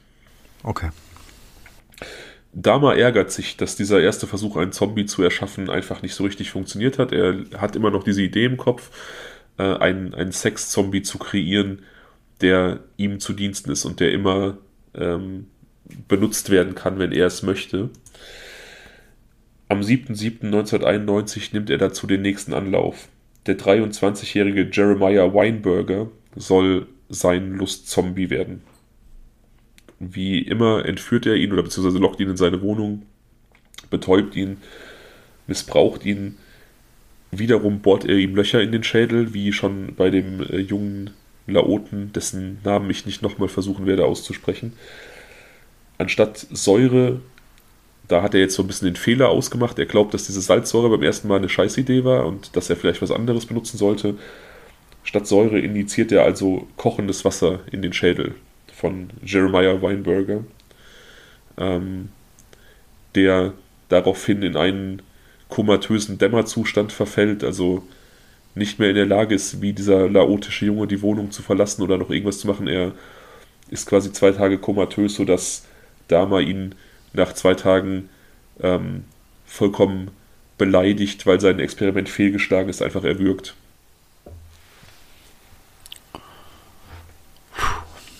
Kurz okay. darauf, eine Woche später, wird der 23-jährige Oliver Lacey sein nächstes Opfer. Diesmal hat Dama wiederum, ähm, oder er verspürt wiederum Langeweile in seinem bisherigen Vorgehen. Er hat jetzt diverse Leichen zerstückelt. Er hat diverse Zerstückelungen fotografiert. Er hat ähm, Verwesungsprozesse während der Zerstückelung oder ohne Zerstückelung fotografiert. Diesmal hat er Sex mit der Leiche in verschiedenen Stadien der Zerstückelung. Das ist jetzt seine neueste Fantasie. Also mit der intakten Leiche und dann mit der Leiche, während er sie nach und nach auseinander nimmt. Boah, ey, das ist ja eine Krankheit alles kaum noch zu überbieten. Also schlimmer geht's dann nicht. Ja. Das Herz des jungen Mannes ähm, packt er in eine Tüte und hebt es in seinem Kühlschrank auf. Das möchte er gerne behalten. Am 19.07.1991 das nächste Opfer. Joseph Bradenhoff, 25, stirbt nach gewohntem Muster, nach gewohntem Modus operandi. Auch hier entsorgt Dama wieder die zerstückelte Leiche. Kopf und Torso gefallen ihm allerdings sehr gut, sodass er die in seiner Wohnung behalten möchte. Also seine Sammlung an Trophäen und Hinterlassenschaften, die äh, wächst relativ stark. Am 22.07.1991 lernt er Tracy Edwards kennen. Der ist 32 und passt in Damas Beuteschema. Er nimmt ihn mit nach Hause. Ähm, natürlich mit dem Ziel, Sex mit ihm zu haben. Das weiß Tracy Edwards auch. Das ist auch okay für ihn. Hm. Und ähm, die beiden trinken ein Bier, sie verstehen sich gut. Und Tracy Edwards spürt auf einmal, dass er müde wird, dass er ähm, beginnt Koordinationsprobleme zu bekommen. Ihm fallen die Augen zu, er wird schlapp. Irgendwo zaubert Jeffrey Dahmer Handschellen hervor und fesselt seine Hände mit Handschellen. Er legt Tracy Edwards rücklings auf ein Sofa, legt sich selber auf ihn mit dem Kopf auf Tracy Edwards Brust, hört dessen Herzschlag zu und sagt, das möchte ich gleich essen. Dann holt er ein Messer hervor und ähm, Tracy Edwards, selbst in diesem betäubten Zustand, ist klar, dass da wirklich, es jetzt wirklich um Leben und Tod geht und dass dieser Mann ihn wirklich essen möchte. Hm. Beziehungsweise ihm etwas tun möchte.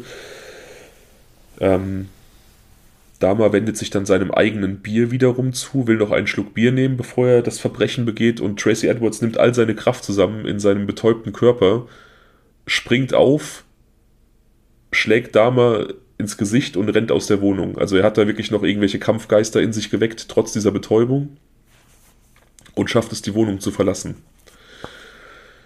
Dama folgt ihm und äh, muss dann feststellen, dass Tracy Edwards Streifenpolizisten in die Arme gelaufen ist, draußen. Also der ist äh, tatsächlich auf irgendwelche patrouillierenden Polizisten getroffen. Ja. Und hat sie gefragt, ob sie ihm nicht die Handschellen abnehmen können. Die denken erst, dass er vielleicht jemand war, der verhaftet wurde in der Nacht für irgendeine Straftat und vor der Polizei geflohen ist, stellen dann fest, dass ihre Handschellenschlüssel nicht auf diese Handschelle passen, also dass es keine Polizeihandschelle ist, die verwendet werden. Also Handschellenschlüssel bei der Polizei sind immer gleich. Hm. Und ähm, die passen nicht. Also sie wissen jetzt einfach, ähm, er ist nicht von der Polizei verhaftet worden. Wissen nicht so richtig, was sie mit dem Mann anfangen sollen. Der wirkt irgendwie verwirrt, hat da diese Handschelle um. Auf einmal tritt wieder Jeffrey Dahmer auf den Plan und ähm, erzählt dem Polizisten, dass das sein Liebhaber ist, der im Streit aus der Wohnung gerannt ist und die Handschelle ist halt Hinterbleibsel, äh, Hinterlassenschaft von einem Sexspiel. Und er hofft wiederum darauf, dass er die Polizisten einfach ähm, dadurch wieder so ein bisschen abstoßen kann, dass er von homosexuellem Sex spricht und von äh, SM-Geschichten. Und die Polizisten wiederum neben Tracy Edwards bringen ihn in Jeffrey Dahmers Wohnung, weil sie die Geschichte glauben und ähm, wollen dann da sich ein Bild von der Situation machen. Hm. Sie sind jetzt im Wohnbereich und können da erstmal nichts äh, Verdächtiges oder Negatives entdecken. Sie wollen gerade gehen und Jeffrey, äh, Tracy Edwards, sorry, nicht, nicht Jeffrey Edwards, Tracy Edwards merkt, oh, die Polizei geht. Er nimmt all seine Kraft zusammen und kann einfach nur das Wort Messer hervorpressen. Die Polizisten denken, was für ein Messer. Dama hat kein Messer. Sie gucken auf der Couch nach und da finden sie ein Messer. Und jetzt kommt ihnen das so ein bisschen komisch vor. Okay, der Typ ist offensichtlich neben sich, wirkt betäubt, der ist mit Handschellen gefesselt, da liegt ein Messer. Das ist eine sehr skurrile Situation. Also sagt der eine Polizist zu dem anderen, er soll bitte ein Auge auf Dama werfen, er will sich die Wohnung einmal ansehen. Was, ja. was vielleicht andere Polizisten schon viel früher hätten tun sollen. Hm, aber zum Glück. Aber zum, zum Glück. Glück, für, für Tracy Edwards, ja.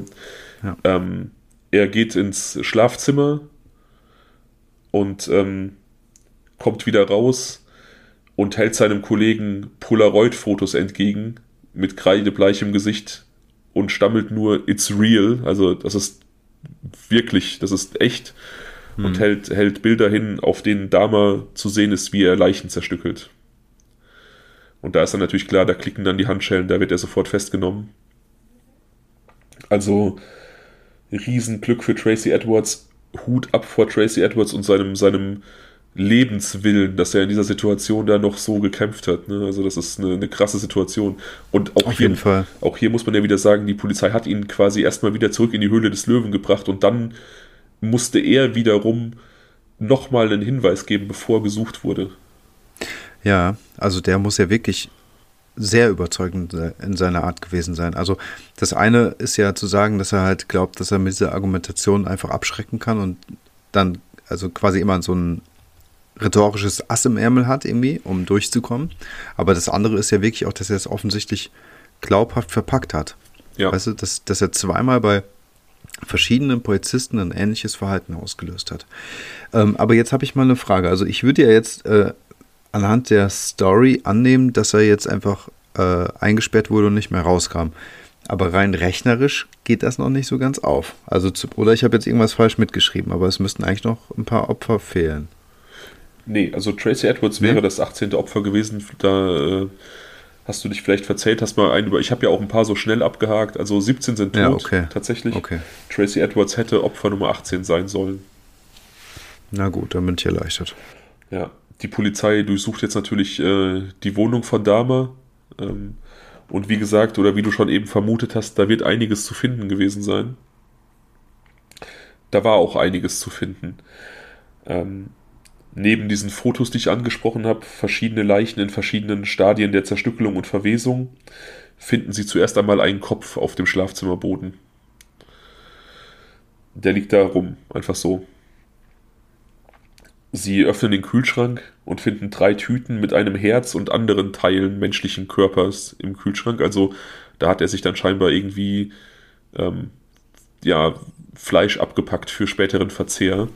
Hm. Ähm, in einem Tiefkühler finden sie drei Köpfe, einen Torso und diverse Organe. Zwei gebleichte Schädel im Kleiderschrank neben diversen Chemikalien, die er zum Bleichen und ähm, Präparieren der Leichen benutzt hat. Ebenfalls in diesem Schrank finden sie einen Kessel mit zwei Händen, einem Penis und Hoden. Insgesamt in der Wohnung fünf weitere Schädel, drei Torsi in verschiedenen Stadien der Verwesung, einen Skalp, also eine abgeschnittene Kopfhaut mit Haaren, hm. weitere Genitalien und ein komplettes Skelett im Kleiderschrank. Also wirklich absolutes Horrorhaus. Also. Auf jeden Fall. Ich meine, was macht man mit so einem? Ich, also, ich weiß nicht, was das für harte äh, Cops waren, ne? Aber, ähm, also, das ist ja, also, die müssen es ja erstmal wegstecken können auch. Ja. Weißt, also, ich weiß nicht, was sie gemacht haben. Vielleicht festgenommen und direkt Verstärkung geholt oder so.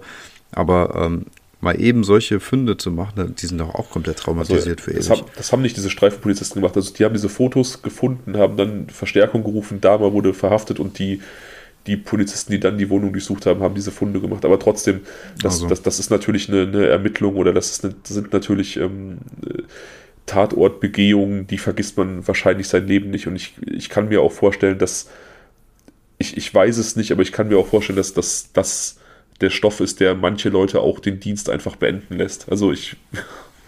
Ja, auf jeden Fall. Ja. Also ich glaube, selbst als äh, Gerichtsmediziner oder weiß nicht, also selbst so die ganz harten Typen, die echt heftiges sehen, so das in dieser Menge am Stück, das ist ja schon, ähm, weiß ich nicht, das findest du vielleicht nur im Krieg oder so. Aber dann halt auch nicht, nicht keine eingelegten Sachen oder, weißt du? Ja. Also. Ja, ja, das ja. ist, das ist ähm, ja, in dieser, in dieser, in diesen verschiedenen Dimensionen der Grausamkeit einfach krass. Ne? Ich meine, wir haben hier wirklich, ähm, wir haben hier 17 tote Menschen. Das ist, ähm, ja, das ist, das ist sehr, sehr viel, aber wir, wir werden vielleicht auch noch Serientäter kennenlernen, die durchaus mehr Menschen getötet haben. Aber dadurch, dass wir hier wirklich von, von so einer Palette an Perversion sprechen, ja, wir sprechen ja nicht nur von, von 17-fachen Mord, was ja schon an sich äh, absoluter Wahnsinn ist, sondern von, von sexuellem Missbrauch der Leichen, Nekrophilie, Missbrauch von zerstückelten Leichen, Zerstückelungen, dieses Aufbewahren von Körperteilen und Trophäen und, und ähm, dieses, also. Dann der Kannibalismus auch noch. Der Kannibalismus, also alle, alle Dimensionen der Abartigkeit sind ja eigentlich erfasst ne? und auch dieses, ähm, dieser Wunsch, einen Zombie zu erschaffen, ist ja an Krankheit kaum zu überbieten. Ja. Ja ja, wie gesagt, ähm, Verfahren und so weiter wird natürlich relativ leicht gemacht, dadurch, dass Dama einfach von vornherein äh, die Schuld relativ frei einräumt. Also der ähm, versucht gar nichts abzustreiten.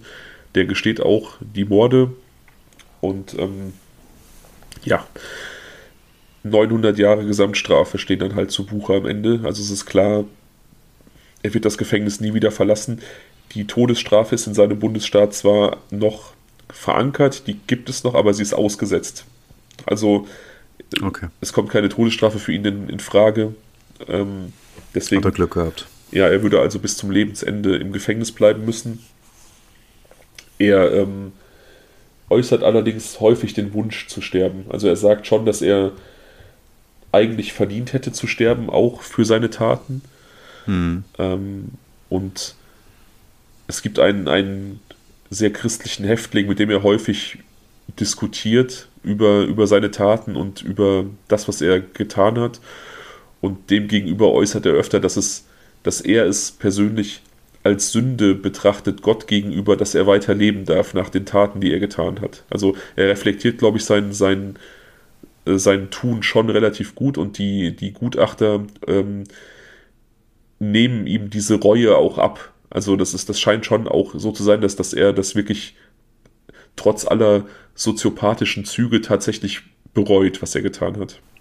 Also ich meine, der war ja, wenn man sich das mal ansieht, ähm, vom zeitlichen Verlauf, hatte der ja, also seine, die Hochzeit seiner Karriere war ja im Prinzip zwischen 89 und 91. Das ja. heißt also zwei Jahre so richtig intensiv in einem Film sein und ähm, richtiges Abschlachten, also in so einem, in einem Modus, wo, und vielleicht auch in einem Suchtmodus, wo es irgendwie dazugehörte. Der hatte ja eine unfassbar hohe Frequenz. Ähm, und und davor war erstmal, also da waren ja durchaus längere Zeitfenster. Wir haben eben gesagt, zwischen dem ersten und dem zweiten zehn Jahre sind da vergangen. Ähm, vielleicht war es wirklich so, dass er da in so einem Wahn war oder so über, über eine längere Zeit. Ne? Und dass er jetzt quasi im Gefängnis die Möglichkeit hatte, das zu reflektieren. Ja, durchaus möglich. Also, wie gesagt, diese Hochzeit, das war, wie ich am Anfang erwähnt habe, zwölf Morde in 14 Monaten, also quasi pro Monat einer. Ne, das ist schon, schon auf jeden Fall eine massive Hausnummer. Ja. Ja, und es kann durchaus sein, dass er das im Gefängnis dann reflektieren konnte. Wie gesagt, die Reue wird ihm abgenommen. Ähm, diese Reflexion mit seinen Taten, die scheint durchaus echt zu sein. Ähm, ich kann das nicht bewerten, ähm, aber ich nehme das einfach so an, wenn, wenn das häufig so berichtet wurde. Mhm. Und wie ging es dann weiter? Also der ähm, Lebt er noch oder nicht mehr? Es, es, gab dann einen Mordanschlag auf ihn im Gefängnis relativ schnell. Ein äh, Mithäftling versuchte mit einer Rasierklinge ihm die Kehle aufzuschneiden, wurde aber davon daran gehindert. Ähm, Dama hat äh, immer wieder erwähnt, dass er kein Problem damit hätte zu sterben. Ja. Und dass er sogar gut finden würde zu sterben. Aber ähm, ja, seine Zeit war da mal noch nicht gekommen. Also dieser, dieser Angriff mit der Rasierklinge, der äh, hat ihn noch nicht getötet. Hm. Am äh, 28. November 1994 macht dann die, das Vollstreckungspersonal oder das, das äh, Gefängnispersonal einen verhängnisvollen Fehler. Ob es ein Fehler war oder gewollt, weiß man nicht. Sie lassen ihn mit äh, drei anderen Häftlingen in der Dusche der Sportanlage, also des Kraftraums quasi zurück. Und diese vier Leute sind also 20 Minuten unbeaufsichtigt und als dann die Wärter zurückkehren, liegt Jeffrey Dahmer mit einer Eisenstange erschlagen in der Dusche und ist tot. Das ist ja eigentlich auch so ein Gefängnisfilm-Klassiker. Voll, voll. Also das ist ja, ich weiß gar nicht, in wie vielen Filmen ich sowas schon mal gesehen habe die Dusche und, und der Fitnessraum mit den schweren Gewichten. Ich habe erst gedacht, der wurde irgendwie beim ähm, Bankdrücken oder sowas erstickt. Das wäre auch nochmal sowas. ja, es ist tatsächlich ein Klassiker. Ne? Und ich, ähm, ich, ich kann mir einfach nicht vorstellen, dass das, also ich habe ja bei, bei Vlado Taneski in der letzten Folge schon ähm, gesagt, dass das kein Selbstmord war, dass ich glaube, dass das entweder die Polizei war oder die, die Mithäftlinge, dass die da irgendein Hühnchen zu rupfen hatten. Und in dem Fall glaube ich einfach nicht, dass die, dass die Wärter ihn da ähm, unbedacht einfach mit, mit irgendwelchen anderen Häftlingen alleine lassen in so einer Situation. Ich, ähm, ich kann mir schon vorstellen, dass, dass die zumindest ähm, eine Abreibung in Kauf genommen haben, dachten, der kriegt aufs Maul und äh, muss mal ein bisschen bezahlen für seine Taten. Ob die jetzt unbedingt damit gerechnet haben, dass er ermordet wird, weiß ich nicht, glaube ich nicht, aber ich glaube, sie haben in Kauf genommen, dass er, dass er ähm, körperlich gezüchtigt wird, sage ich mal. Ja, auf jeden Fall. Was ist denn mit den drei anderen passiert? Wurden die dann verurteilt oder? Ja, natürlich. Also das wurde dann auf deren Strafen quasi angerechnet. Draufgerechnet, okay.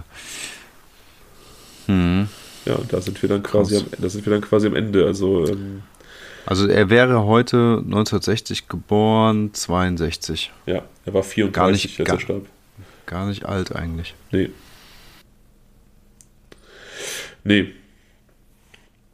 Es ist halt, es ist eine, eine, eine krasse Story, finde ich, weil, weil sie eine gewisse Tragik hat, weil diese, diese Figur Jeffrey Dahmer ja durch diese, durch diese Kindheit und durch diese Vernachlässigung ja schon auch irgendwo Mitgefühl weckt und auch irgendwie dadurch, dass er zeitlebens seine Sexualität niemals frei ausleben konnte. Also ich meine, stell dir bitte vor, ich meine, wir sind jetzt zwei heterosexuelle Männer, das heißt, wir haben es extrem leicht, äh, unsere, unsere Ausrichtung auszuleben.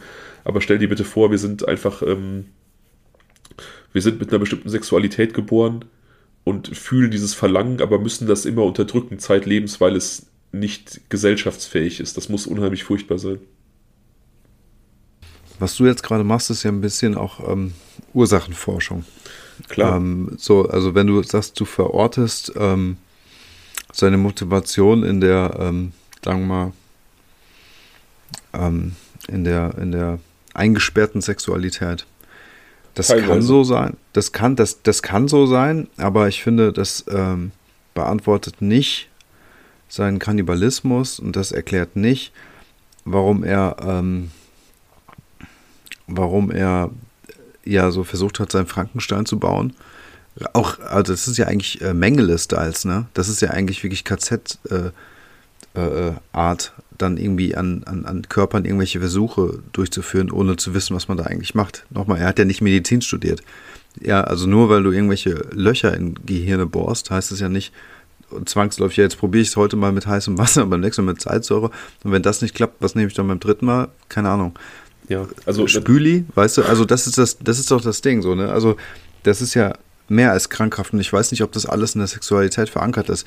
Ich will mich da jetzt auch nicht gegen äh, sträuben, kann durchaus sein, dass es das irgendwie Sinn macht, aber ähm, ich glaube, das ist einfach ein super komplexes Thema bei ihm und ähm, es ist ja so vielseitig, dass es ähm, ich es auch sehr schade finde, dass er so früh ums Leben gekommen ist, weil man so nicht die Möglichkeit hatte, mal noch weitere Einblicke oder Gespräche mit ihm zu führen.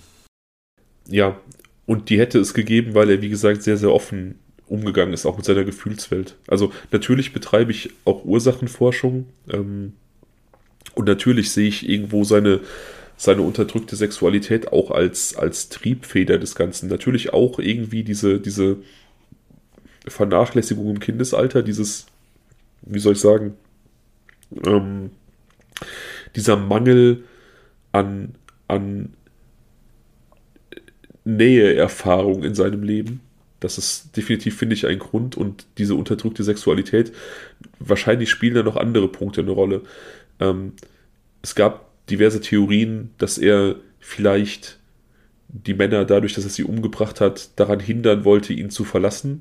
Das ist aber, glaube ich, so eine, so eine küchenpsychologische ähm, Deutung der Gutachter vor Gericht. Also vor Gericht gab es einen Gutachter, der auf diese Hypothese angesprochen wurde. Kann es sein, dass er die Männer einfach daran hindern wollte, ihn zu verlassen, weil er ähm, in seinem Leben die Erfahrung gemacht hat, keine Bindung zu bekommen und er wollte dann einfach diese Bindung erzwingen, indem er die Leute tötet.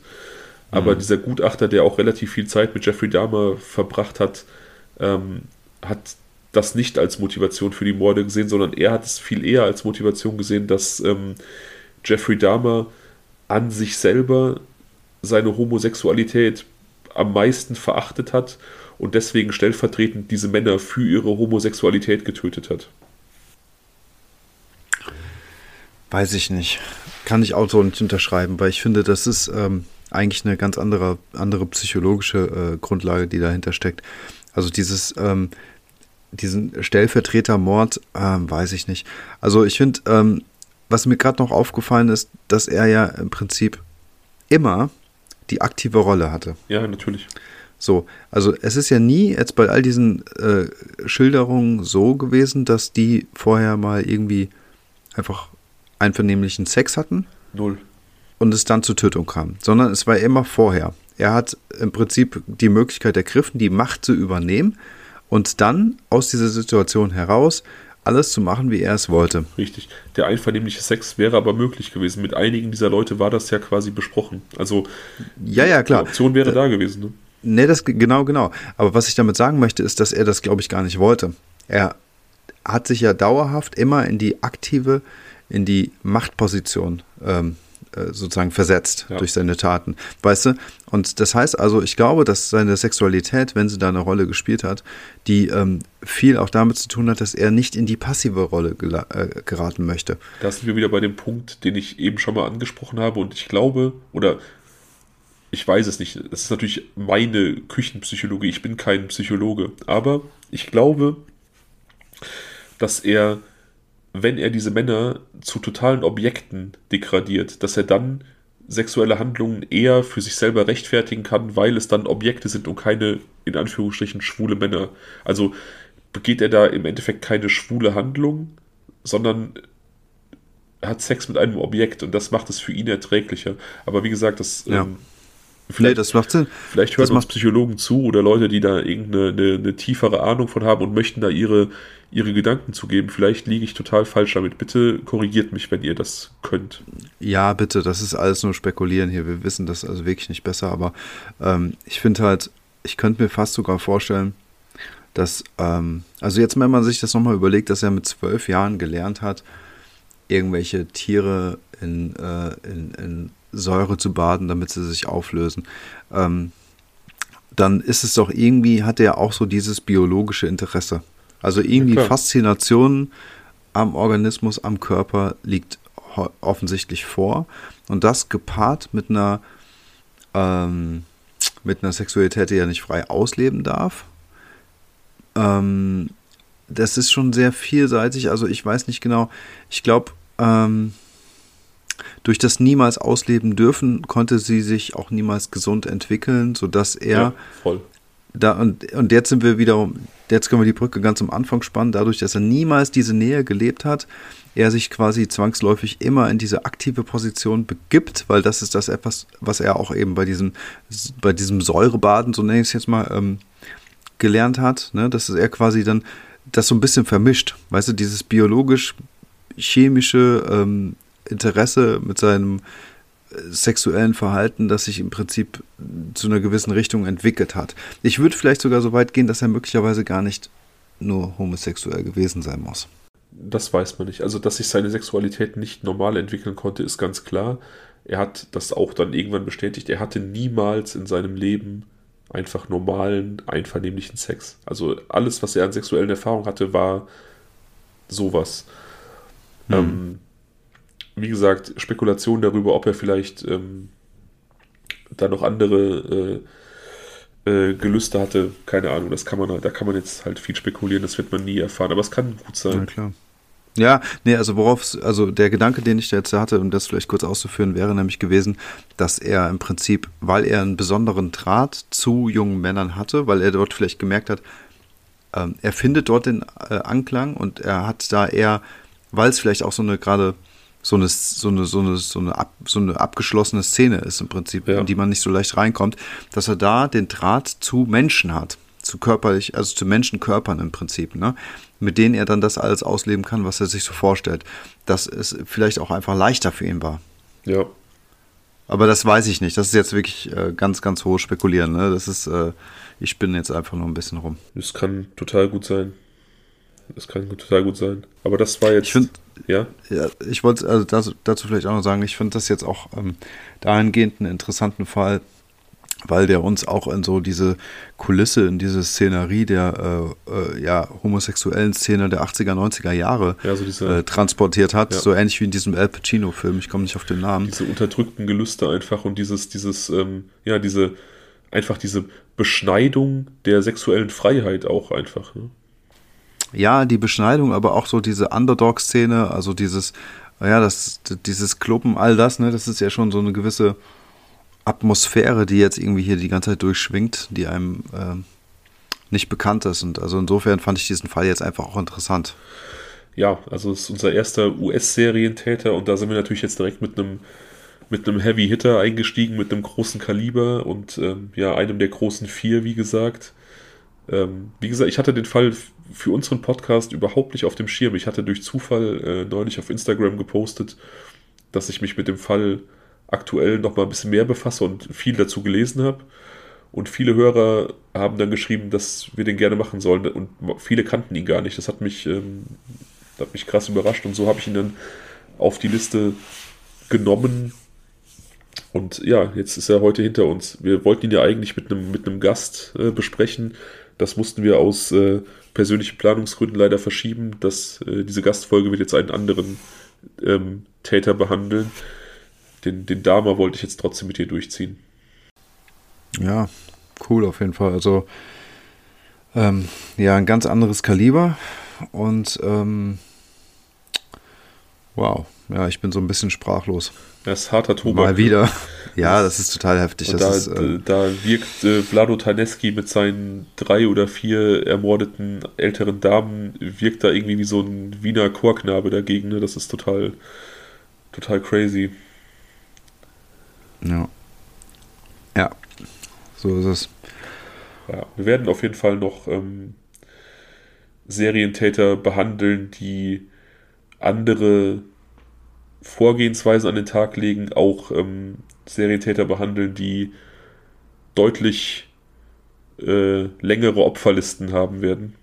Aber Jeffrey Dahmer war ein sehr, sehr guter Einstieg mit seinen, mit seinen 17 ermordeten Menschen und halt, wie gesagt, einer der bekanntesten amerikanischen Serientäter. Wir wurden ja gebeten, mal einen amerikanischen Serientäter zu behandeln.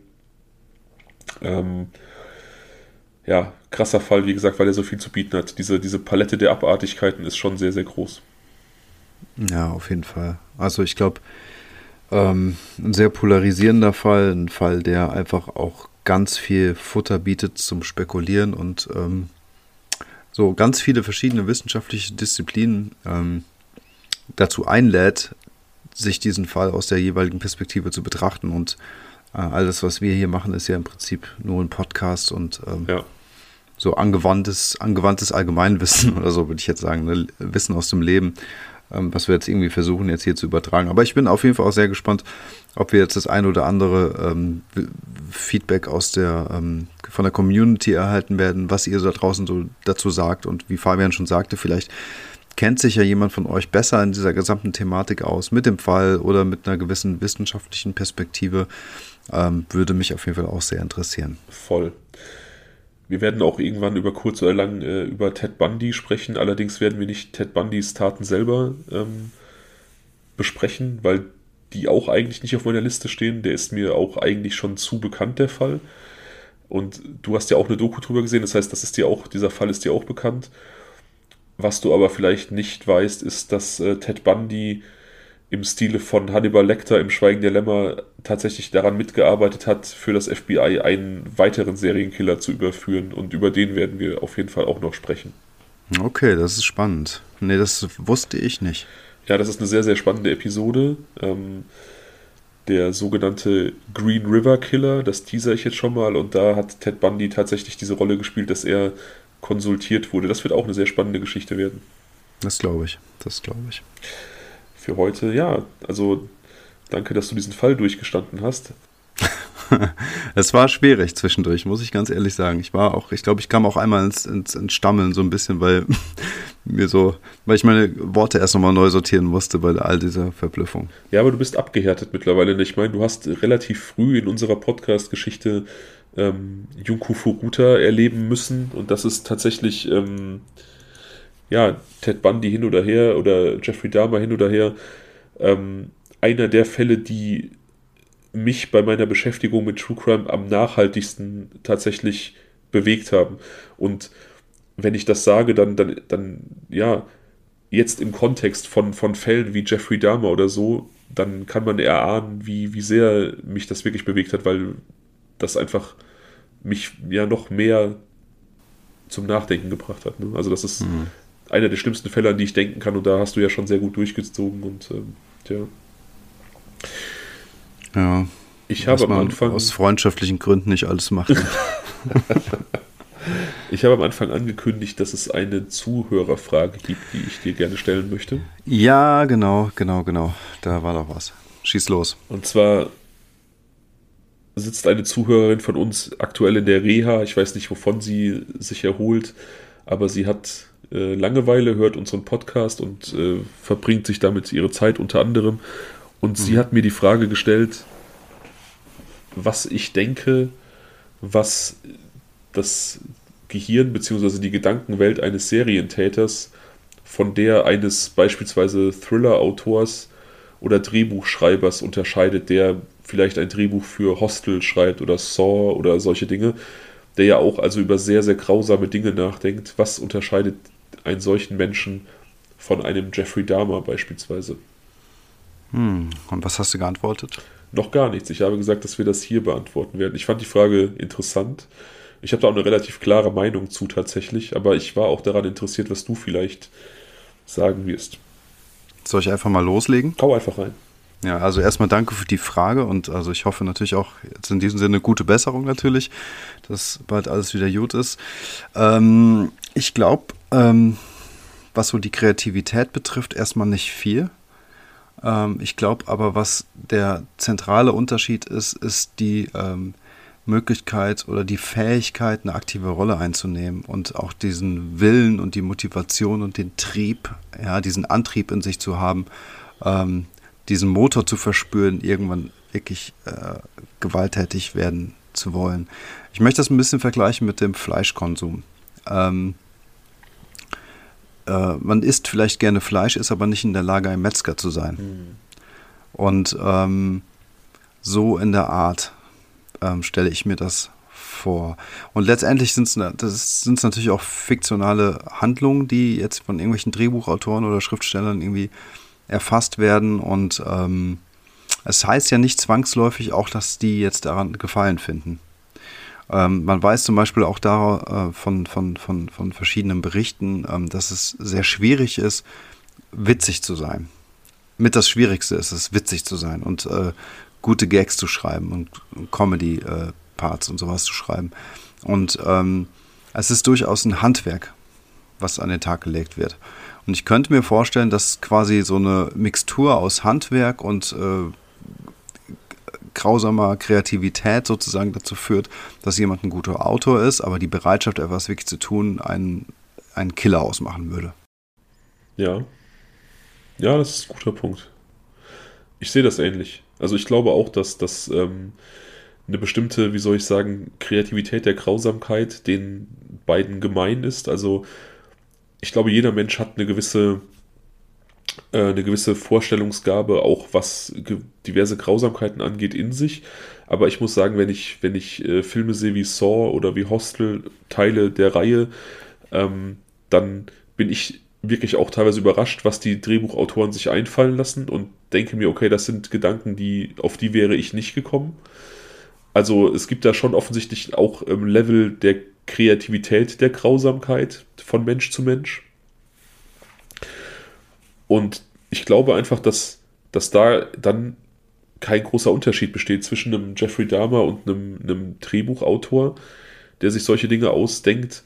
Ähm, da spielt dann einfach die, die Prägung eine Rolle, die, wie soll ich sagen, Empathiefähigkeit und auch die Fähigkeit zu abstrahieren. Also entdecke ich in meinen Gedanken, dass es abstrakte Gedanken sind, bin ich in der Lage zu erkennen, dass es abstrakte Gedanken sind oder ähm, ist mir vielleicht ein Menschenleben als solches nicht so wichtig, dass, es, dass ich diese Grenze überschreite, diese Sachen auch umzusetzen.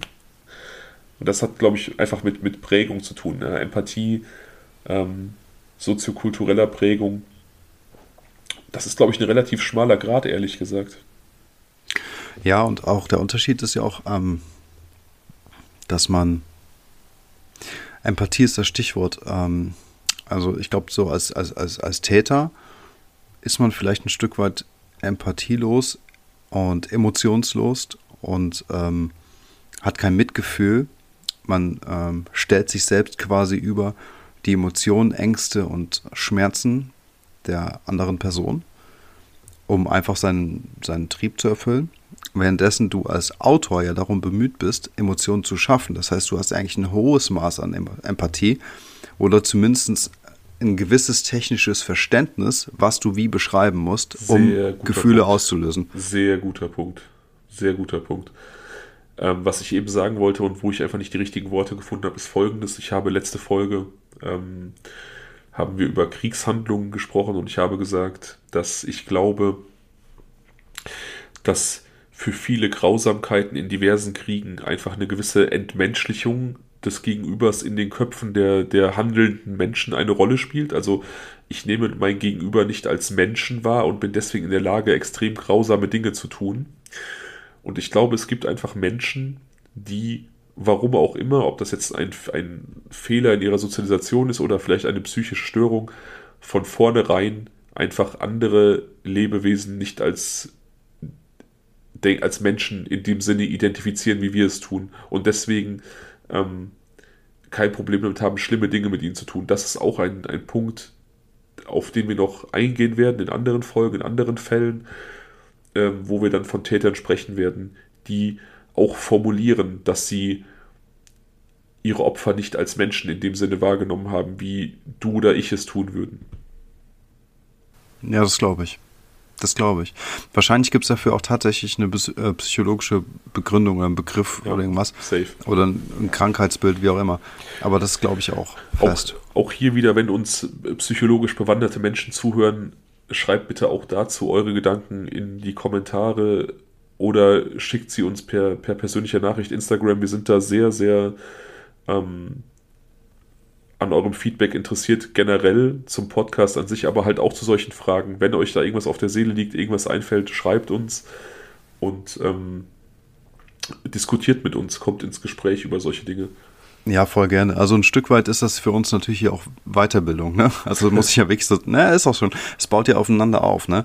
Und wenn wir dann irgendwie, keine Ahnung, von der Seite sozusagen noch so ein bisschen Wissen mitbekommen oder Denkanstöße, dann ähm, empfinde ich das als Bereicherung, weil man ähm, eigentlich nie auslernen kann. Ja, voll. Also ich finde es auch interessant, ne? Ich, äh, ich kann hier so meinem, meinem schrägen Hobby nachgehen und dir irgendwelche Sachen erzählen, die deinen weiß ich nicht, dein trashiges Wissen an True Crime füllen und äh, ich lasse mich von deinem Feedback bereichern und das Feedback der Zuhörer bereichert tatsächlich uns beide. Ne? Also da sind teilweise wirklich sehr, sehr coole Sachen bei. Das ist für mich echt so eins der Highlights an der ganzen Geschichte, muss ich sagen. Und ähm, ja. deswegen, am Anfang haben wir jetzt ganz professionell unsere Einleitung gesprochen, uns vorgestellt, jetzt nochmal so ein professionelles äh, Podcasting. Macht bitte so weiter, kommentiert fleißig, wenn ihr mögt, was ihr hört, empfehlt uns weiter, teilt uns, folgt uns auf Instagram. Da bekommt ihr auch immer neue Informationen. Bewertet uns gerne auf der App, über die ihr uns hört. Ähm, gute Bewertungen sind immer gerne gesehen. Wir freuen uns wirklich extrem. Das ist, wie gesagt, ähm, absolutes Hobby und wir sind, keine Ahnung, wie so zwei Zehnjährige im Süßigkeitenladen, wenn wir irgendwie positives Feedback bekommen. Es ist wirklich so. Wir haben halt äh, bei uns keine 1000 plus Bewertung oder sowas, wo dann einfach ja, ja, irgendwas größer als 1000, ihr kennt ja dieses größer Kleinheitszeichen aus dem Matheunterricht noch, ne? Über 1000 irgendwie angezeigt wird und jeder einzelne egal ist, ne? Genau das Gegenteil ist der Fall. Wir freuen uns einfach über jede Bewertung und über jedes Feedback. Das ist halt einfach echt cool und ähm, deswegen kann ich das auch nur so unterschreiben, was der Fabian gerade sagte. Ja, hast du noch Gedanken zum Ende hin? Nee, und ich will jetzt auch nicht die Zeit künstlich hinauszögern, damit wir die zwei Stunden knacken. Ja, weil ich glaube, das, das, ist schon eine sehr, das sehr lange ist, das. Ja, das ist, glaube ich, die längste bisher, ne? Genau, ich glaube, also hinter Kaifek war äh, ein paar Minuten kürzer, ne? Ja, ja, und vielleicht sollten wir vor zwei Stunden Schluss machen, damit es nicht heißt, wir wären so lang wie ein Fußballspiel mit Verlängerung. Gut, dann schmeißen wir euch jetzt raus. In diesem Sinne, bis zum nächsten Mal. Bis zum nächsten Mal. Tschüss.